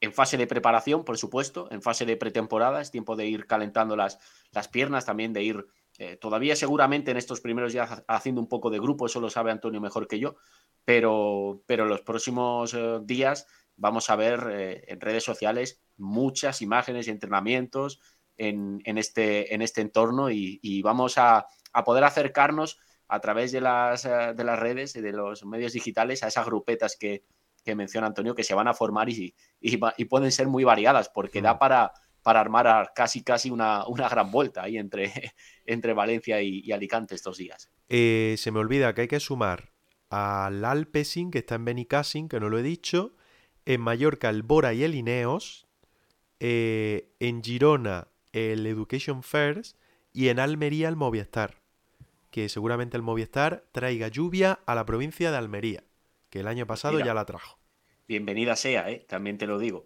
Eh, que por cierto, me imagino que hará un poco de guía en este entorno, será Ebenepul, ¿no? Que ya es un paisano, es, es, un lugareño del lugar. Lo llevará por la horchata, por el helado y, y eh, no sé, no sé qué más. Es típico de allí. ¿Cómo se llama la...? Es que no, no quiero cagarla, con perdón. No quiero cagarla, pero hay algo que es como con la, con la chufa que se come. ¿Cómo se llama eso? Ay, pues, pues ahora mismo la verdad es que me pillas. No, no sé decirte. yo lo he comprado, lo compro en Valencia, o sea que, que, existe, que no me lo estoy inventando. Em, mira, nos dice Jonathan, nos aclara un poco, que nos está viendo. Es por practicar el deporte, mi meta es competir en una carrera. Pues mi, consejo, empiezo yo. Eh, coge la bici para disfrutar y no te metas en charco. Cuando digo no te metas en charco, no vaya a ninguna carrera y coge la bici para disfrutar y hacer deporte. Ahora, si queréis darle algún consejo a vosotros. Yo poco le puedo decir. Antonio seguramente podrá aportarle una visión más profesional, pero más allá de lo que le has dicho tú, poco puedo sumar. Sí, a ver, yo eh, es un poco general, ¿no? Decir eh, consejos, pero bueno, si, si ahora te está empezando a gustar la bici y al final cuando te empieza a gustar así de repente algo tanto, empiezas con un hobby, eh, te vuelves loco, quieres saber todo eh, eh, de eso, estás solo viendo información de eso, tómatelo un poco tranquilo lo que son los entrenamientos, sal simplemente a disfrutar, a dar paseos con lo que te apetezca, con el tiempo que puedas, lo que, lo que no pueda, donde no puedas sacar tiempo, pues no te frustres tampoco, simplemente sal un poco a divertirte, que simplemente por, por hacer eso eh, cuando pases una semana aprenderás muchísimo sobre ti mismo, eh, muchísimo lo que te gusta más, si subís, si bajás, si se te da bien, si no. Eh, aprenderás un montón de, de técnicas en la bici y cada vez te encontrarás mejor y además evolucionarás físicamente y es un ciclo que se retroalimenta. O sea, cuanto más entrenas, mejor estás y cuanto mejor estás, mejor te ves y más quieres entrenar porque estás viendo que evolucionas bien. Entonces, sobre todo al principio, sal por, disfrutar, eh, fíjate en bueno, las cosas de, cómo, cómo vas subiendo, bajando, cómo estás más cómodo en la bici, el tipo de terreno y todo este tipo de cosas. Y poco a poco eh, verás como cada vez te vas a ir fijando en cosas más, eh, más complejas. A lo mejor ya aprendes un poco sobre las pulsaciones porque tiene un pulsómetro y, y ves que, bueno, que cuando haces ciertas cosas te sube más o menos, o más rápido, o, se puede sostener. Entonces, pues bueno, vas aprendiendo poquito a poco y, eso, pues al final se va retroalimentando. Eh, lo que no creo que sea lo mejor es, sin tener prácticamente experiencia, que te compres una bici buenísima, que te compres un potenciómetro y un pulso y estés todo el día mirando a ver los vatios que saca tu amigo, el, de Twitter y el de... y salgas loco en ese sentido, ¿vale? O sea, fíjate al principio más en, en disfrutar sobre todo, en pasarlo bien, en hacer las rutas que te apetezca, ¿vale? Y en pararte y echar cuatro fotos a los paisajes chulos. Te da el consejo un entrenador de Leolo Cometa, o sea, que lleva ciclistas profesionales, así que no te lo hemos dado cualquiera, ¿vale? Jonathan, así que, por cierto, ¿desde dónde nos escuchas, nos sigues? Por saber un poco y si nos pilla cerca, pues recomendarte los paseos por donde te los puedes dar. Escríbenos, escríbenos por el chat y no, nos comenta. Oye, Antonio, yo sí tengo una cuestión sobre el tema de las concentraciones, ahora que estábamos hablando de ello. Eh, estamos a inicio de temporada, yo creo que los ciclistas han empezado a entrenar. Eso esa es la primera pregunta. sí, sí, sí, sí. Eh, va mucho por barrios, ¿no? Porque depende de cuando van Eso es, lo que, los que acabaron en Vuelta a España, que viene a ser más o menos final de temporada, ya no te digo mundiales que fueron después, eh, ¿cuándo han empezado a retomar entrenos, digo, encima de bici? Si acaban en Vuelta a España, acaban pronto, ¿eh? Aunque acaben muy a tope, pero acaban pronto, porque tú piensas que después había muchísimas clásicas italianas, ¿eh? Claro, calendario europeo te estoy diciendo. O sea, acaba hasta, hasta Lombardía prácticamente, que suele ser cuando se acaba oficialmente la temporada, aunque luego hay alguna carrera más por ahí. Hmm. Pero, pero vaya, de Lombardía a la Vuelta a España hay un trecho, ¿eh? Sí, sí, sí, sí. Entonces, lo de Vuelta a España, si acaba allí, eh, prácticamente era de los primeros en empezar, o debería. Hmm. Pero sí, eh, más o menos, eh, te lo voy a decir de forma hasta concreta. te lo voy a decir de esta forma concreta. yo con la mayoría, de forma, digamos, formal, nunca mejor dicho, es decir, hmm. mandándole los entrenamientos específicos, eh, pues llevo dos, tres semanas, ¿eh? No llevo más. Joder. Bueno. Sí, un par de semanas. Eh, lo que pasa es que normalmente ellos descansan dos, tres semanas con total libertad. Es decir, hmm. si quieren estar dos semanas sin hacer nada, pues están. Si les apetece hacer algo, lo hacen, lo que sea. Y luego están otras dos, tres semanas eh, haciendo actividad. No se la mando yo, pero sí les recomiendo, oye, pues puedes coger la bici, pero no te pasa de esto, puedes salir a andar, puedes hacer gimnasio a esta rutina, pero no, no le planifico día a día, ¿no? Entonces, eso suele ser lo más típico. Desde que, desde que acaba la temporada hasta que empiezan a entrenar mm, la temporada como tal, de día a día, suele pasar cuatro o cinco semanas más o menos. ¿eh? bueno. Total, que hay muchos que llevan poquito, poquito, poquito tiempo encima de la bici. Ahora te pregunto más cosas, que tengo curiosidades. Dice Jonathan en el chat, soy de Honduras. Joder, pues hemos, cruzado el charco, ¿eh? ¿eh? Nos está viendo desde Honduras.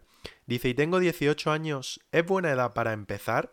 Toda edad es buena para empezar. Siempre que siguiendo lo, que te ha dicho Antonio, yo creo que toda edad es buena para, para empezar y que te tomen las cosas como lo que es, que es un deporte, sí, pero primero a disfrutar y luego ya verás si, si realmente te gusta o no te gusta. Antonio, entonces, concentraciones. Si realmente han tocado poco la bici, ¿qué es lo que se hace en estas concentraciones? ¿Cuánto duran, más o menos? Eh, ¿Siete, ocho, nueve días, no? Imagino. ¿Y qué es más o menos lo que se hace? Eh, conocer gente, reuniones, planificar años, más o menos lo que se pueda contar, eso sí. Eh, más o menos cómo se gestiona todos esos días, porque son 24 horas a fin de cuentas.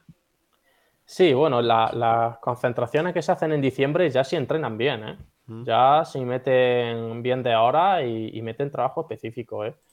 O sea que sí que es una concentración, un, vaya, un training camp eh, típico, por así decirlo. Lo que pasa es que igual no se entrena a la intensidad que se puede entrenar antes de un giro o antes de, una, de un tour o lo que sea, ¿no? Pero sí que se mete mucha hora, sí que se aprovecha muchísimo el tiempo y se entrena muy bien. Eh, digamos que la concentración tipo más meeting y tal es la que, la que se suele hacer, bueno, prácticamente al principio de casi, casi cuando acaba la temporada, poca, poca, no sé si lo recuerdas, pero hará menos de un mes eh, que yo fui a una y, justo me preguntaste. Eh, pues esa, esa, es la época normalmente. Eh, en noviembre, igual a principios de noviembre y tal, que se hace la concentración que no se entrena, ¿vale? pero en esta sí que entrenan ya bien, ¿eh? Ya te digo, meten muchas horas, meten trabajo específico y, ya es modo, modo competición, por así decirlo. Hmm. Eh, hoy estamos siendo bastante internacionales. Perdona que te corte, Antonio, pero eh, primera intervención en el chat de ASCII1987, que entiendo que no habla en italiano, dice He morto Davide Rebelline y eh, scusate la intromissione, ma siete único canale che parla di ciclismo. Eh, sí, ASCII, eh, lo hemos estado comentando, hemos estado repasando su carrera también, hemos lamentado lógicamente la información y gracias, gracias por dejarnos ese comentario. Y ya digo, estábamos charlando ahora un poco de las concentraciones que en España van a hacer a partir de la próxima semana los equipos World Tour, los equipos Pro Team y demás.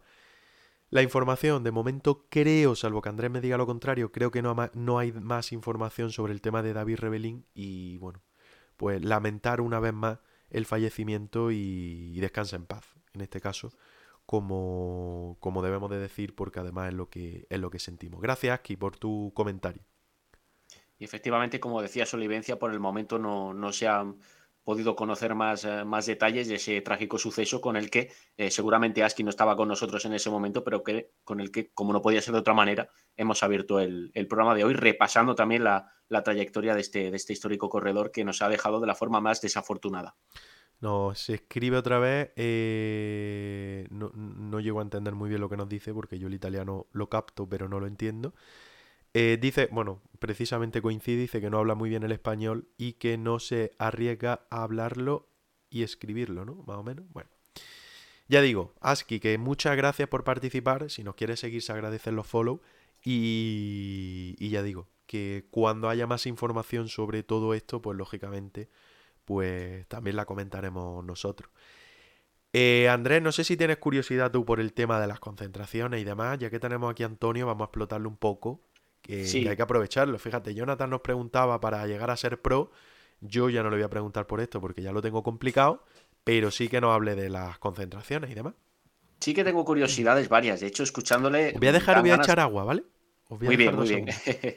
Dan ganas prácticamente de, sacar la libretita porque, porque aprendemos muchas cosas y muchos detalles que se nos escapan a menudo, porque no son los, los más habituales de, comentar o de, o de analizar. Yo quería preguntarte, Antonio, directamente. Eh, nosotros hablamos en, este, en este espacio mucho de las concentraciones en altitud, por la proximidad con Sierra Nevada, por lo importante que es esta zona de, la península para, para los equipos del máximo nivel, para los profesionales de todo el mundo que se concentran aquí. Pero lógicamente, una concentración de esas características ahora, eh, a nivel técnico, a nivel de preparación, seguramente no tendría sentido, ¿verdad? Pues fíjate, la verdad que sí que tendría sentido. Sí que tendría que sentido. Lo que pasa es que, pues, el tema de la temperatura eh, tiene mucho que ver. Evidentemente, llevar a los ciclistas a un training camp a que, estén fatal eh, a nivel de, frío, que entrenen en malas condiciones y tal, eh, precisamente se busca todo lo contrario, se busca ir a climas más cálidos, a climas, pues bueno, eso, que, estén, a, que estén a gusto. No hay mucha gente de otros países que, ahora mismo el tiempo es horroroso, entonces se busca escapar un poco de eso en, este invierno. Eh, yo recuerdo que creo que en enero o a final de diciembre eh, el, hace dos años quizá había muchos equipos World Tour aquí de concentración. Sí. Eh, creo, que, el, el año pasado empezaron en enero, ¿no? El año pasado, exacto. Sí, sí, sí, sí, sí. Porque también el tiempo fue menos beligerante en ese sentido, ¿no? Ahí es donde nieve mucho, pero, pero el tiempo fue demasiado cálido. Ahí es donde voy. Yo recuerdo eh, que, que, en ese invierno, creo que fue hace dos años, había muchos equipos, ya te digo, France de Hier, recuerdo cruzármelos varios días, mm. Emirates varios días, eh, pero claro, eh, resulta que el, clima era bastante cálido para ser invierno, o sea, el clima era bastante cálido. Allí arriba sí que hacía frío, pero allá arriba estás metido en un hotel o, en el car, eh, no hay ningún problema, entre comillas. Coges el coche, bajas abajo y entrenas aquí. Entonces, buscando las horas más centrales del día y con un tiempo que no sea muy frío, o que no sea demasiado frío para ser invierno, eh, claro, sí que es viable y es bueno, porque en general, cuantas más veces puedas ir a altitud, va a ser mejor. Más te vas a adaptar más adaptaciones vas a conseguir para ese año y más rápido te vas a adaptar a la siguiente concentración, a la siguiente exposición en altitud. Entonces, claro, si yo voy antes de un giro a altitud y es la primera vez que voy a hacer altitud ese año, quizá tengo que estar los primeros seis días o siete días, por decir un número, dando paseo o descansando sin entrenar. Porque es que como entrene, me estoy suicidando. Me estoy suicidando. A nivel eh, fisiológico, hay tanto estrés allí, solo por estar allí durmiendo y viviendo y, comiendo, eh, hay tanto estrés que a nivel fisiológico tú te estás matando, aunque en ese momento tú no te estés dando cuenta. ¿Vale? Porque se alteran muchísimos parámetros. Entonces, ¿qué pasa? Que si tú ya llevas dos concentraciones, por ejemplo, antes de hacer la del giro, a lo mejor en vez de seis o siete días, van a ser tres días, por decir algo, ¿no? Eh, entonces, claro, tienes más margen para entrenar y aprovechar en ese momento. Entonces, claro, es, mejor, en realidad es mejor, sí. Hmm. Dice aquí, Aski en el chat, dice temperatura piu calde, eh, temperatura más caliente que en el resto de Europa. Eh, el abete no sé lo que significa, lo siento. en ¿Qué altura?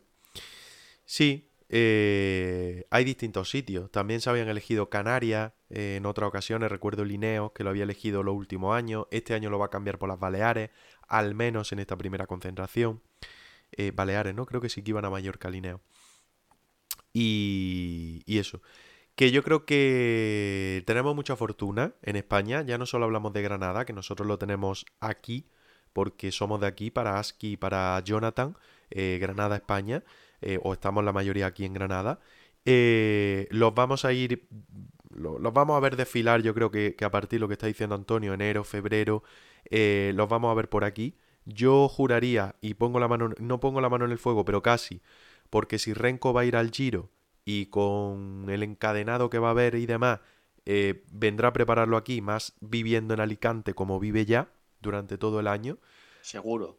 Así que vamos a tener tiempo de, de charlar y de hablar de, todo, de todo ello. Yo me quedo con la información. 12 World Tour, más luego lo que dice Antonio, todos los, los Pro Team, todos los equipos femeninos y todo lo demás que se suma también a pasar por, por el Levante para hacer las primeras concentraciones de, temporada.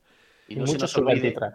Sí, correcto. Y muchos sub-23, que aparte del nuestro, eh, hay muchísimos sub-23 por allí, ¿eh? pero muchísimos no se nos olvide que ahora se produce ese momento mm, que alguna vez probablemente se corrija en el ciclismo, pero que todavía no se ha hecho. Y es que las grupetas de un equipo como Astana, por ejemplo, tiene a gente con los colores de Bahrein, la grupeta del Quick tiene a gente con los colores de Intermarché, oh, porque eh, los ciclistas tienen que mantener sus maillots de 2022 hasta el último día, hasta el 31 de diciembre y a partir del, 1 de enero podrán vestir los, los, colores de su, nueva, de su nueva estructura. Hasta entonces entrenarán con colores de un equipo ajeno al que, al que pertenecen, algo extravagante, sin ninguna duda, que creo que no vemos en, en ningún deporte, pero que en el ciclismo se sigue produciendo. En mm. más de una ocasión se ha hablado acerca de la resolución contractual de este asunto, pero mm, de facto no vemos que se haya conseguido nada, porque ahí vemos como, como hay, hay, gente que ya ha abandonado, pues eh, eso, hasta nada, Bahrein, Quickstep, Loto, y, y, mantienen su, su maillot ahora en estas concentraciones iniciales en el Levante español. Hmm.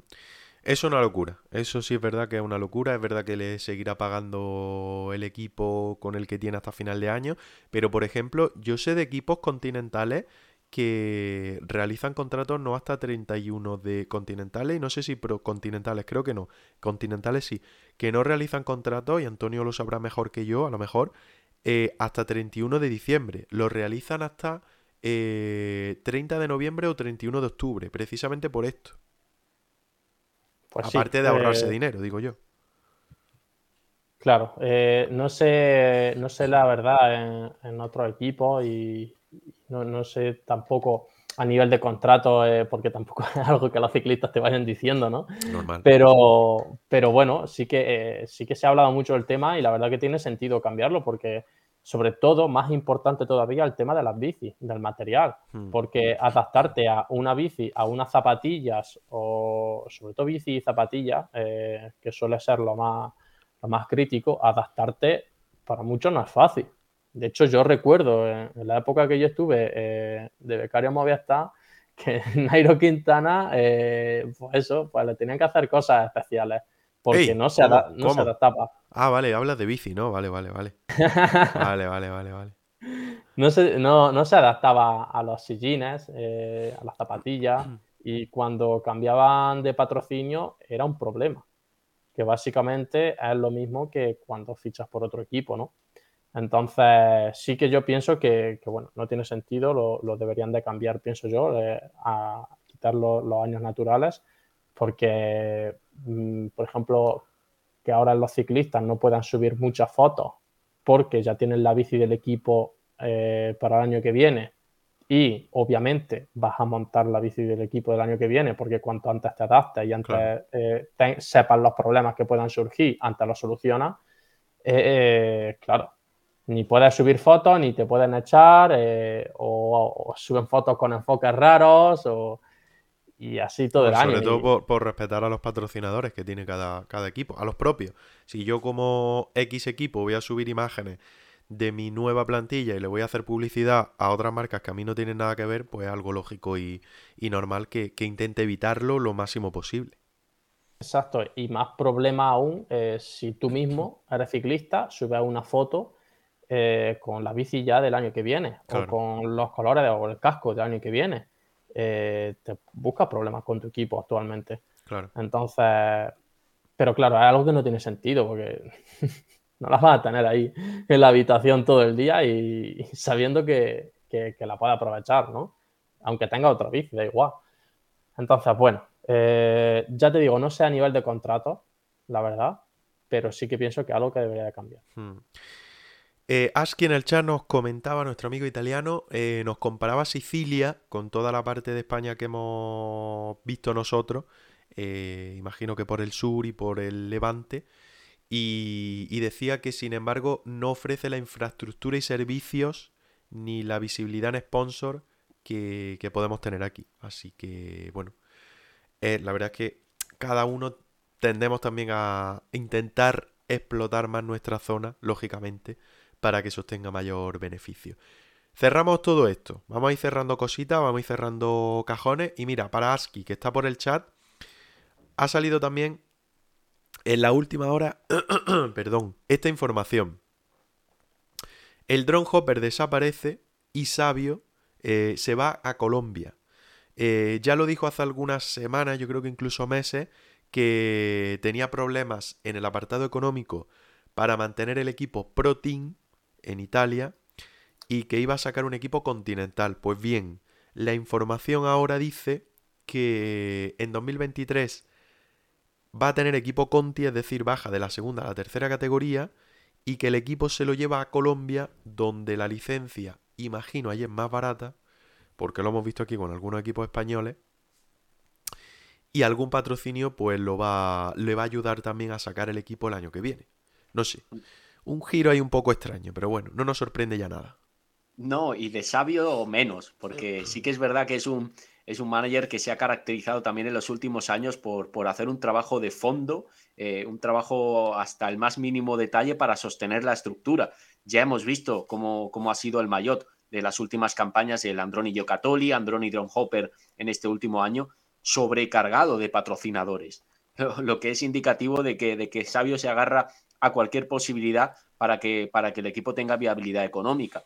Bueno, ahora parece que, como, como, indica esta información de ciclo 21, va a emprender la, aventura en Colombia, donde además se ha fijado históricamente mucho en los países de, América Latina en general como base de, cantera y de crecimiento de, de, lo que ha sido hasta ahora el equipo Androni. Pues sí, a ver en qué queda todo. Eh, recordemos a Bernal, por ejemplo, perdón, recordemos a Bernal que, comenzó en, en Androni, empezamos a conocerle de la mano de, Sabio y ahora pues es uno de los corredores más importantes. Digamos que llevamos unos años, no sé si corregidme si no, pero en los que no veíamos los problemas que están teniendo algunos equipos este 2022 para continuar.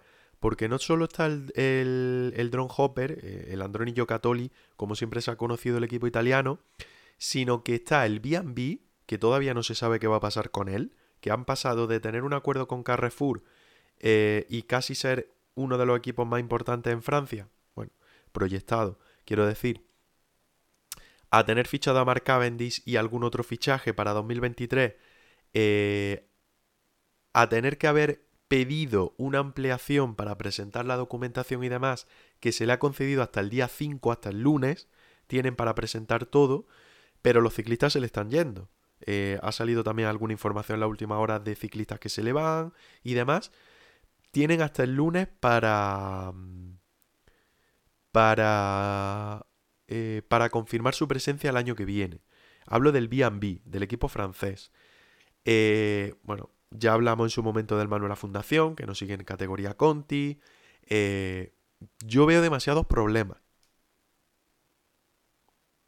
Sí, la verdad que es complejo. Es complejo porque, bueno, también es normal que, muchos patrocinadores eh, que apuestan por el ciclismo, pues al final eh, intenten apoyar a los equipos más llamativos siempre. Y sí es cierto que a nivel de, equipos pues más pro team o continentales y tal, es, muy complejo, sobre todo a nivel pro team que, está ahí como, como en medio, ¿no? Tierra de nadie, sí Claro, porque los equipos eh, continentales normalmente tienen patrocinadores que, o que han entrado eh, a patrocinar en el equipo, el equipo hace muchos años, es decir, patrocinadores que, bueno, equipos que son tradicionales, ¿no? O que están empezando. Eh, pero claro, en Protein lo normal es quedarse en Protein bastantes años. Eh, y, bueno, no es tan normal que un patrocinador dure 8 o 10 años. Entonces hay mucho movimiento en, ese sentido. Y evidentemente en World Tour, pues a la mayoría de ellos sí que le interesa porque, porque está siempre en las mejores carreras del mundo. Eh, entonces, bueno, no sé, creo que, creo que sí que se está, se está viendo últimamente esto. Eh, cosa que, nos fastidia un poco porque parece ser que el ciclismo español está empezando a reapuntar en los últimos años mucho. A nivel de equipo hemos crecido muchísimo comparado a hace cuatro o cinco años, quizá. Eh, eh, o sea, antes solo teníamos prácticamente a Caja Rural y, y a Movistar. Hubo, hubo algunos años que solo teníamos esos dos equipos. Hmm. Y ahora sobra uno, entre comillas, lo de sobra para, para las invitaciones de la Vuelta a España. Eh, y luego hay equipos como. Sí, y... dos. Luego, hay, luego hay equipos como, como, el nuestro, que aunque no sea de español, eh, pero tiene gran parte de la plantilla española, tanto staff como corredores, y el filial es español. O sea, no se considera equipo español porque al final los patrocinadores son italianos, pero claro, eh, también, es decir, que ahora eh, hay, ha repuntado mucho en ese sentido. Y es una pena que, vuelva un poco hacia abajo. Hmm. Hasta los coches están matriculados en España, ¿eh? los Toyota, Antonio. Así que eso también es indicativo de que, de que evidentemente tiene, hay, una apuesta española importante en, en Eolo. Eh, fíjate, a mí me da la sensación cuando, cuando comentamos, analizamos estas, estas noticias, de que desafortunadamente cada vez hay más desigualdad en el ciclismo entre lo que son las, las estructuras poderosísimas y, los bloques eh, pro team y, continentales. Están llegando una serie de, sponsors que históricamente se han vinculado más con el, con el fútbol, con el circo del, fútbol, están llegando al ciclismo, eh, gigantes empresariales como Ineos, UAE, eh, Bahrein, eh, no tanto Jumbo Visma, que sí viene más de, la tradición al ciclismo por ser una, empresa neerlandesa, pero sí las, las, anteriores que hemos mencionado, incluso algunas casas de apuestas que también se están, se están acercando a la organización de carreras o a la sponsorización de, equipos. El propio Quick lleva también una, una de ellas en, entre sus patrocinadores. Y sin embargo, las, aquellos sectores económicos tradicionales que han apostado por, por equipos más pequeños, eh, da la sensación de que empiezan a perder interés. Y eso, eso es, una, es una lástima. Si, esa dinámica va a continuar en los próximos años, ojalá no, podremos enfrentarnos a una situación preocupante para, para el crecimiento de corredores más jóvenes y para la diversificación de la, de la competición. Quizá también hace tiempo ya leía en, en News, no recuerdo todos los detalles porque hace ya bastantes meses, pero leía un, un reportaje sobre, sobre la monetización del ciclismo, sobre cómo los sponsors pueden obtener eh, beneficio y cómo pueden eh, sacar más ventaja del espectáculo deportivo, que es lo que, de lo que se trata al fin y al cabo este, este deporte como, como todos los demás.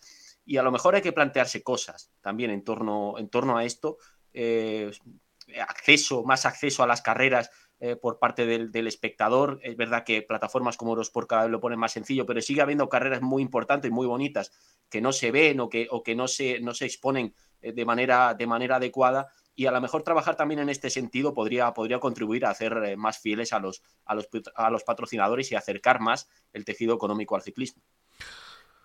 Dice nuestro amigo Aski, perdón, que en toda Italia solo tienen una pista cubierta. Eh, y a pesar de todos los logros de los últimos años.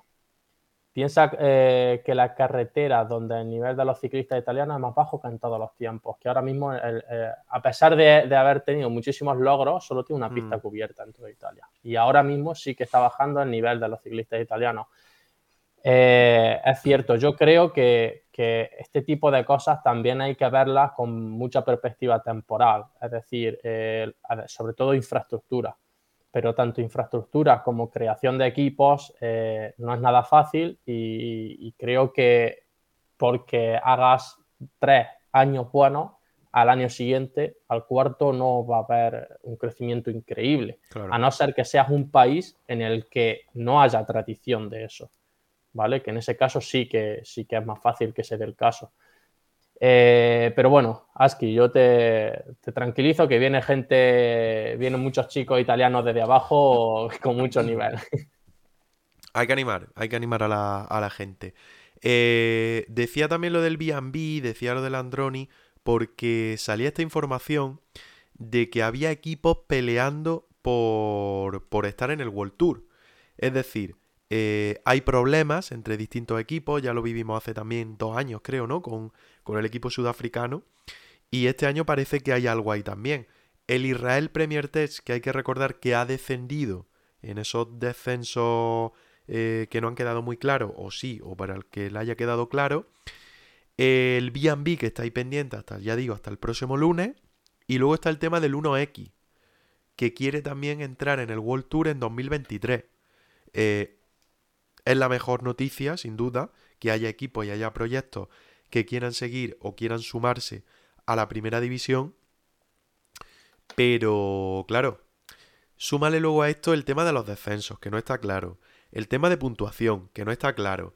La información que se sacó eh, la semana pasada, eh, que sacó Fran Reyes, que la analicé yo el fin de en el directo que lancé el sábado, sobre eh, cómo se va a regular las invitaciones para... Mm, eh, el año que viene y años sucesivos eh, para las grandes vueltas.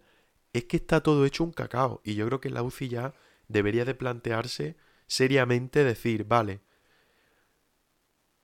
no me voy a poner a plantear todo a final de año, sino que lo voy a hacer ahora a final de año, pero no para 2023, para 2024 y tenemos tiempo de negociar todo y dejar todas las bases claras, porque luego se quejan de que se ponen a presentar las cosas a final de año. Sí, la improvisación y la, y la, incertidumbre no ayuda a la estabilidad de los equipos, eso es evidente. Luego, mm, con el descenso que, tú mencionabas de, Israel, también es verdad que muchos equipos eh, daba la sensación, y aquí se habló de eso eh, con, lógica por, por el historial de otras decisiones de la UCI, muchos equipos creían que lo del descenso no iba a llegar nunca, que aquello iba a quedar en nada y que, que no, no, iba a haber más incertidumbre respecto a eso, pero luego sí se produjo. Y bueno, este tipo de, decisiones, eh, a veces parece que la, comunicación entre, entre los equipos que, forman parte de la competición y el organismo regulador no es la más fluida, que después llega a final de, temporada y, saltan las, las sorpresas. Oye, gracias Aki, que nuestro amigo italiano, que además le ha estado contestando por ahí Antonio, dice que, que volvió al trabajo, ¿no? Yo no entiendo mucho italiano, pero más o menos que volví al trabajo, que era un placer habernos, habernos encontrado y habernos seguido. Pues muchas gracias, tío. Cuando quieras sumarte, así practicamos nosotros italiano y tú español. Eh, Antonio, mm, pregunta rápida, sin meterte en problemas, como siempre digo. ¿Cómo ha cogido el. Si, si sabe algo. ¿Cómo ha cogido el entorno del equipo lo de la noticia de las invitaciones para las grandes?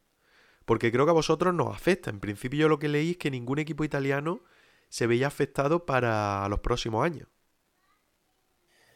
Eh, pues a ver, no lo sé a, nivel interno cómo, ha afectado. Eh, sí que sé que cada vez es un poco más complejo, porque por ejemplo ahora este año ha salido el equipo de Vincenzo Nibali, por así decirlo, porque no es su equipo, pero bueno, un equipo con sede en Suiza, sí, un equipo con sede en Suiza, eh, con gran parte del staff del antiguo Cubeca, eh, un chico que yo entrenaba a pasadas profesionales allí, Marcel Camprubí, eh, y a un equipo que tiene mucho dinero, muchísimo dinero, tiene un, pues bueno, es un presupuesto gigante y, claro, es un equipo que tiene también bastante contacto por la parte italiana cosa que siempre puede surgir, ya sea en España, en Italia o en Francia. Y lo cual quiere decir que si ya la lucha por una invitación está muy cara, muy, muy cara, equipos como el 1X no la reciben, que es algo un poco increíble, que al final es normal también por, la nacionalidad de cada equipo, ¿no? Pero mm. equipos como el 1X, con el nivelazo que tiene, no participan en una gran vuelta. Si se empieza a apretar cada vez, cada vez más y además eh, nacen equipos nuevos con mucho presupuesto, eh, con ganas de fichar a mucha gente importante y además con gran influencia, como puede ser este con Nibali, eh, pues bueno, al final eso es lo que crea nerviosismo en todos los equipos, evidentemente, y tienes que estar desde primera hora en la temporada ya haciendo un buen papel, porque ya no solo tienes que justificar tu participación, pienso yo, en esa propia carrera, sino que la tienes que haber justificado antes. Pienso yo. Entonces, bueno, hay que cada vez un poco más tensión, un poco más de estrés, un poco más de, apretarse las cosas. Claro, pero lo que yo decía el fin de semana, que yo estuve aquí charlando yo solo, me acompañaron algunos por el chat y me comentaban también, es opinión mía, ¿vale? Eh, mérito deportivo, ¿vale? Me parece justo. Es un a fin de cuentas, viéndolo fríamente, es un juego. Quien mejor juega, pues tendrá unos beneficios, unos méritos, ¿vale? Ok. Eh, ya digo, a mí me parece bien. Pero coño, deja, con perdón, deja las reglas claras.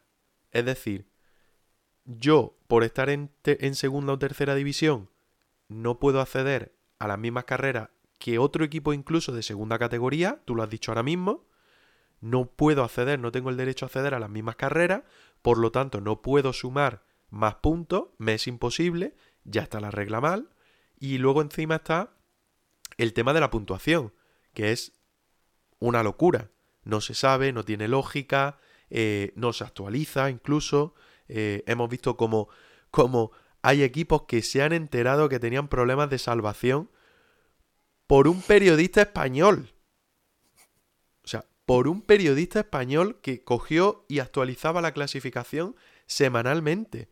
Y que yo soy de los que piensan que si Raúl, sin Raúl Banqueri, eh, opinión mía, cualquier equipo podría haber denunciado a la UCI y no se hubieran hecho el tema de los descensos.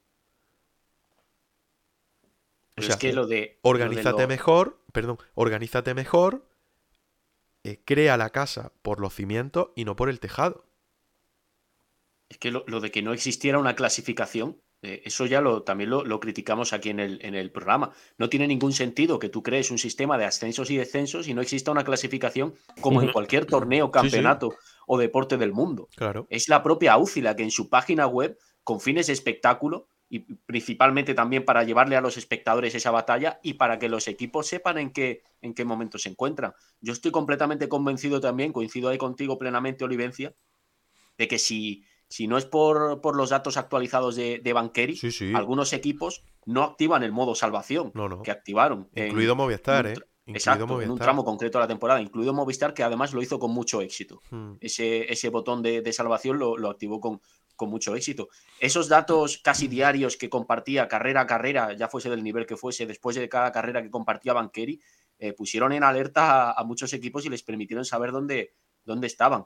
Eh, que, la UCI no tome esa iniciativa no, no tiene ningún sentido. Luego, eh, también hablabas de las invitaciones. Es que esta es una de las decisiones más opacas que existen en el ciclismo. Lo de las invitaciones a las, a las grandes vueltas. Las organizaciones que son compañías, empresas privadas, las toman la mayoría de los casos sin tener en cuenta resultados deportivos. Si no, no, tendría lógica que el, propio B&B... Hay mucho por detrás. Y lo hemos visto en España con el Ken Pharma los últimos años, hasta que no han cerrado un acuerdo con Finisher, con, con la línea deportiva de nutrición y demás de, de Kern Pharma, no ha ido Kern Pharma a la Vuelta a España. Eso es. O sea que... Y, el Tour y, B&B, que B&B no es el equipo más competitivo de Francia, ni muchísimo menos, ni el que ha conseguido mejores resultados últimamente y siempre han estado ahí en detrimento de, otras, de otros bloques que, venían corriendo mejor que B&B. Bueno, que a ver qué pasa con eso porque según lo que publicó Fran Reyes, ya lo dije el fin de semana, había reunión a final de mes y hoy acaba el mes. O sea que a ver qué pasa, qué decisión se toma. Los Protein habían dicho que no les parecía justo eh, la UCI quería meterlo ya en 2023, eh, teniendo que estar, creo recordar, entre los 50 mejores del ranking. Eso privaba a dos equipos españoles de obtener invitación para Vuelta 2023, que eso no le viene mal a Guillén y a Unipublic, porque solo puede elegir a dos. Se quedarían fuera, si no recuerdo más, eh, lo diré, Euskaltel y Burgo era, ¿no? Sí. Eran los dos que se quedaban fuera, irían Caja, iría Pharma pero claro, si tiramos a años posteriores, 2024 y 2025, iba bajando a 40 y a 30. Y eso ya hacía, teniendo en cuenta la clasificación de 2022, que en 2025 no iba a haber ningún equipo español. Pero bueno, a ver qué pasa con todo ello. Nada, si queréis añadir algo más sobre esto, que voy a sacar una cosa más graciosa. Nada, que evidentemente lo primero que hay que hacer es reformar el sistema de puntos porque se ha visto que hay muchísimas lagunas eh, más allá de, las clasificaciones, que eso, de mi punto de vista, es una vergüenza. O sea, no, es que no tiene otra palabra, o sea, que, los equipos no puedan consultar dónde van eh, o dónde están o lo que tienen que hacer y las estrategias que tienen que seguir el resto de la temporada, no, tengan un sitio para consultarlo y tengan que, hacer cálculos así a ojo eh, y cosas así, pues bueno, eso es un poco una vergüenza. O sea, no me imagino la Liga Española de Fútbol sin una clasificación o una clasificación al mes. Sí, sí, sí. Eh, o sea, no, no, me, no, me, lo quiero imaginar. Y luego eh, que hay que reformar los puntos porque evidentemente carreras de, tan segundo o tercer nivel no pueden dar tantísimos puntos eh, comparado con ganar etapas en una grande vuelta o, ganar etapas en, yo qué sé, País Vasco. Había hmm. clásicas de tercer nivel que, que daban más puntos que ganar una etapa en País Vasco o una carrera World Tour. Hmm. Y es que no tiene ningún sentido eso. O sea, el único sentido es que, que, vayan allí y haya mucho espectáculo y se pelea a muerte. Que eso está perfecto. Pero el problema es que si los premias tanto ese tipo de carrera, al final está dando la vuelta a la tortilla. Hmm. Y te vas a encontrar que hay gente que lleva algunos equipos al Giro de Italia o a la Vuelta a España, equipos malos para lo que tiene de plantilla, y lleva a lo, a lo mejor de su plantilla a una carrera en Eslovaquia para sumar puntos y es que eso no, no, me cabe la cabeza. Entonces, bueno, sin más. Totalmente. La verdad es que no. Hay muchas cosas que no tienen sentido. Y tampoco tiene sentido que se pongan a debatir todo esto cuando queda un mes o un mes y medio para que empiece la competición. Eso ya es la mayor locura posible. O sea, coño, da a conocer las normas un poquito antes de tiempo, ¿no? Digo yo, vamos. Igual es que yo soy un poco un poco cabezón y un poco... Tengo mucha línea para eso metido. Estamos casi pidiendo una Superliga, ¿eh? Salir del sistema y... Sí, sí, sí, totalmente, vendría bien. Y montar aquí una Superliga Podríamos llamar a Piqué que se te la monta en, dos, en dos segundos. Mira, relacionado con fútbol, a ver qué os ha parecido esto. A ver, que os voy a pinchar por aquí un vídeo que está dando mucho de qué hablar. A lo mejor no este, pero sí alguno, alguno como este, que está hablando mucho eh, Luis Padrique de ciclismo en sus directos en Twitch. ¿Cuál es tu ciclista favorito? Bueno, uy, aquí me puedo extender mucho. Tengo muchos ciclistas favoritos, no solo los españoles, pero Iván García Cortina, que es paisano, ese es el que más me excita cuando gana. Valverde, que se acaba de retirar, es una maravilla. Luis Le, me encanta. Eh, eh, cualquiera, no sé, Carlos Soler. de los extranjeros me encanta Renko Benepul, que además tiene pasado futbolístico. Matthew Van Der Poel, que es un espectáculo verlo en bicicleta, madre, madre mía, solo verlo tiene una planta que es espectacular. Boot Van Aert, otro fenómeno. Luego hacen también ciclocross, hacen BTT, hacen carretera. Me encanta el ciclismo, me gusta muchísimo. Lástima que sea tan paquete, pero me encanta verlo, me encanta practicarlo. Mando un saludo a, toda, a todos los eh, ciclistas, profesionales o no. Bueno, saludo recibido, ¿no? ¿Me escucháis? Hola. Sí, sí. Ah, vale, espera. Voy a quitar esto que si no creo que os escucho doble. ¿No? No sé lo que he hecho, algo he hecho raro. He tenido ahí una pequeña interferencia sonora, pero ya ahora ya sí te escucho con normalidad. Vale, ¿me escucháis bien, verdad? Sí, sí, sí, algo claro. Vale, perfecto. Digo que, que, era un poco coña, pero que está dando mucho de qué hablar, ¿eh? No solo lo del tema Twitch, sino lo que está hablando de ciclismo dentro de todo esto. Sí, sí, sí. De hecho, ha hablado de, puertos que ha extendido, de, su seguimiento a la temporada 2022. Eh, hizo mención también a la rivalidad Ayuso-Carlos Rodríguez en la Vuelta Ciclista a España y, se, definió también un poco como, como fan de, ambos. Así que está teniendo bastante espacio para, para el, ciclismo en, sus, en todas sus intervenciones. Algo parecido a esto lo veremos en el ciclismo. Uf, uf, no sé yo, ¿eh? Tendría que... No, no sé yo quién me imagino de, algún manager o algún director eh, que pueda hacer este tipo de cosas, eh, digamos a, nivel de, World Tour y, cosas así, ¿no? Pero, ostras, sería, sería muy bueno, ¿eh? Sería muy bueno. No sé yo si hay alguien tan moderno, entre comillas. Andrés, ¿tú lo ves o no?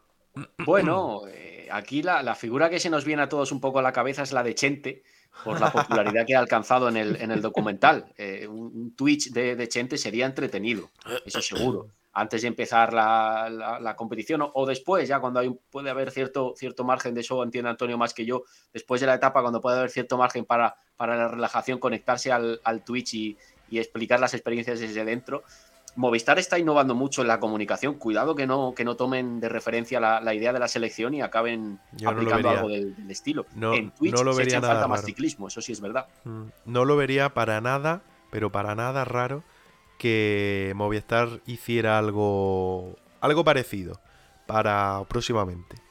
Sé de hecho, bueno, sé no, se vio creo que en un directo de, de a pie de puerto, creo, que, le pasó la gente por el chat y tal, que se habían abierto un, un Twitch, eh, el equipo. O sea que... Ojo. Sí. Sí, pero bueno, yo al de prensa lo veo. O sea, al de telecomunicaciones y, tal, lo veo. Lo veo perfectamente. O sea, ese seguro que tiene ya tres canales abiertos. Pero, pero ahora, gente, que sea, sea, cierto que, sea cierto que sería lo más gracioso, o sea, no se me ocurre ahora nadie más gracioso eh, escucharlo charlar una hora sobre ciclismo o sobre cualquier tema.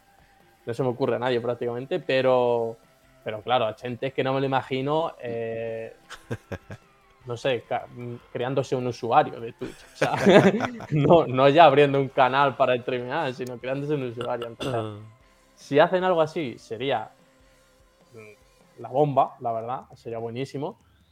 Pero claro, yo me imagino que todo el mundo querrá ver a gente al más prácticamente de, la gente de staff, pero a gente le tiene que poner así ya el ordenador ya iniciado, porque si no, no me lo imagino de otra forma. Bueno, bueno, nos podría, nos podría sorprender, nos podría sorprender mucho.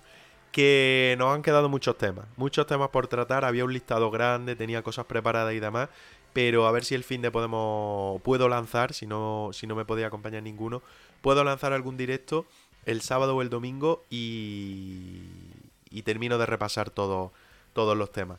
Eh, Andrés, Antonio, si la voz me permite una vez más, muchas gracias por haber pasado hoy miércoles por aquí, haber repasado todo.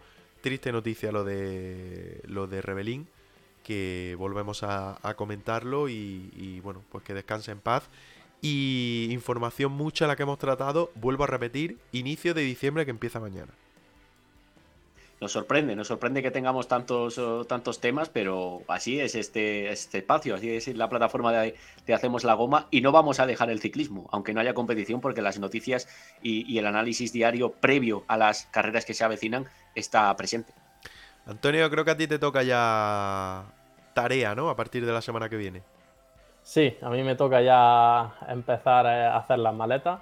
Pero bueno, eh, lo, que, lo que decís, yo creo que ya hemos pasado el mal trago de la época de menos noticias. De aquí en adelante ya prácticamente está lleno de noticias todos los días, porque ya presentaciones de carrera, eh, presentaciones de maillots, eh, últimos fichajes y decisiones de equipo, y ya empiezan las concentraciones, empiezan a verse muchas cosas. Entonces ya prácticamente vamos a tener muchas noticias ya con los ciclistas encima de la bici, que es lo que más nos gusta. Y, y nada, que un placer y que nos vamos viendo en cuanto podamos. Así es, que vaya todo bien por esas concentraciones, sub 23 y pro, con el Eolo Cometa. Un abrazo, Antonio. Un abrazo, hasta luego. Y Andrés, lo mismo que un abrazo. No sé si el fin de, pero la próxima semana, miércoles, volveremos otra vez a lanzar Twitch a partir de las 6. Así será, nos vemos muy pronto. Un abrazo grande. Un abrazo y también gracias y un abrazo a todos los que habéis estado por el chat y a los que nos vaya a escuchar luego en las distintas plataformas de podcast, Evox, Spotify y Google Podcast. El fin de no prometo que lancemos directo, yo creo que sí, el sábado o el domingo sobre las 4 de la tarde. Y el miércoles sí que estaremos, aunque sea una semana rara con festivo, no festivo, festivo, no festivo. El miércoles, que en principio no es festivo, no hay nada, pues estaremos a partir de las 6 de la tarde. Poco más, que muchas gracias a todos y que nos vamos escuchando y nos vamos viendo. Redes sociales, Twitch, eh, podcast y demás. Un abrazo, hasta la semana que viene. Chao, chao.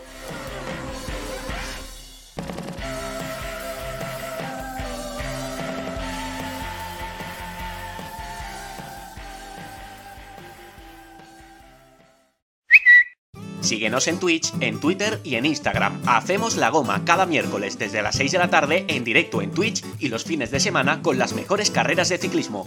Haz la goma con nosotros. Únete a nuestra grupeta.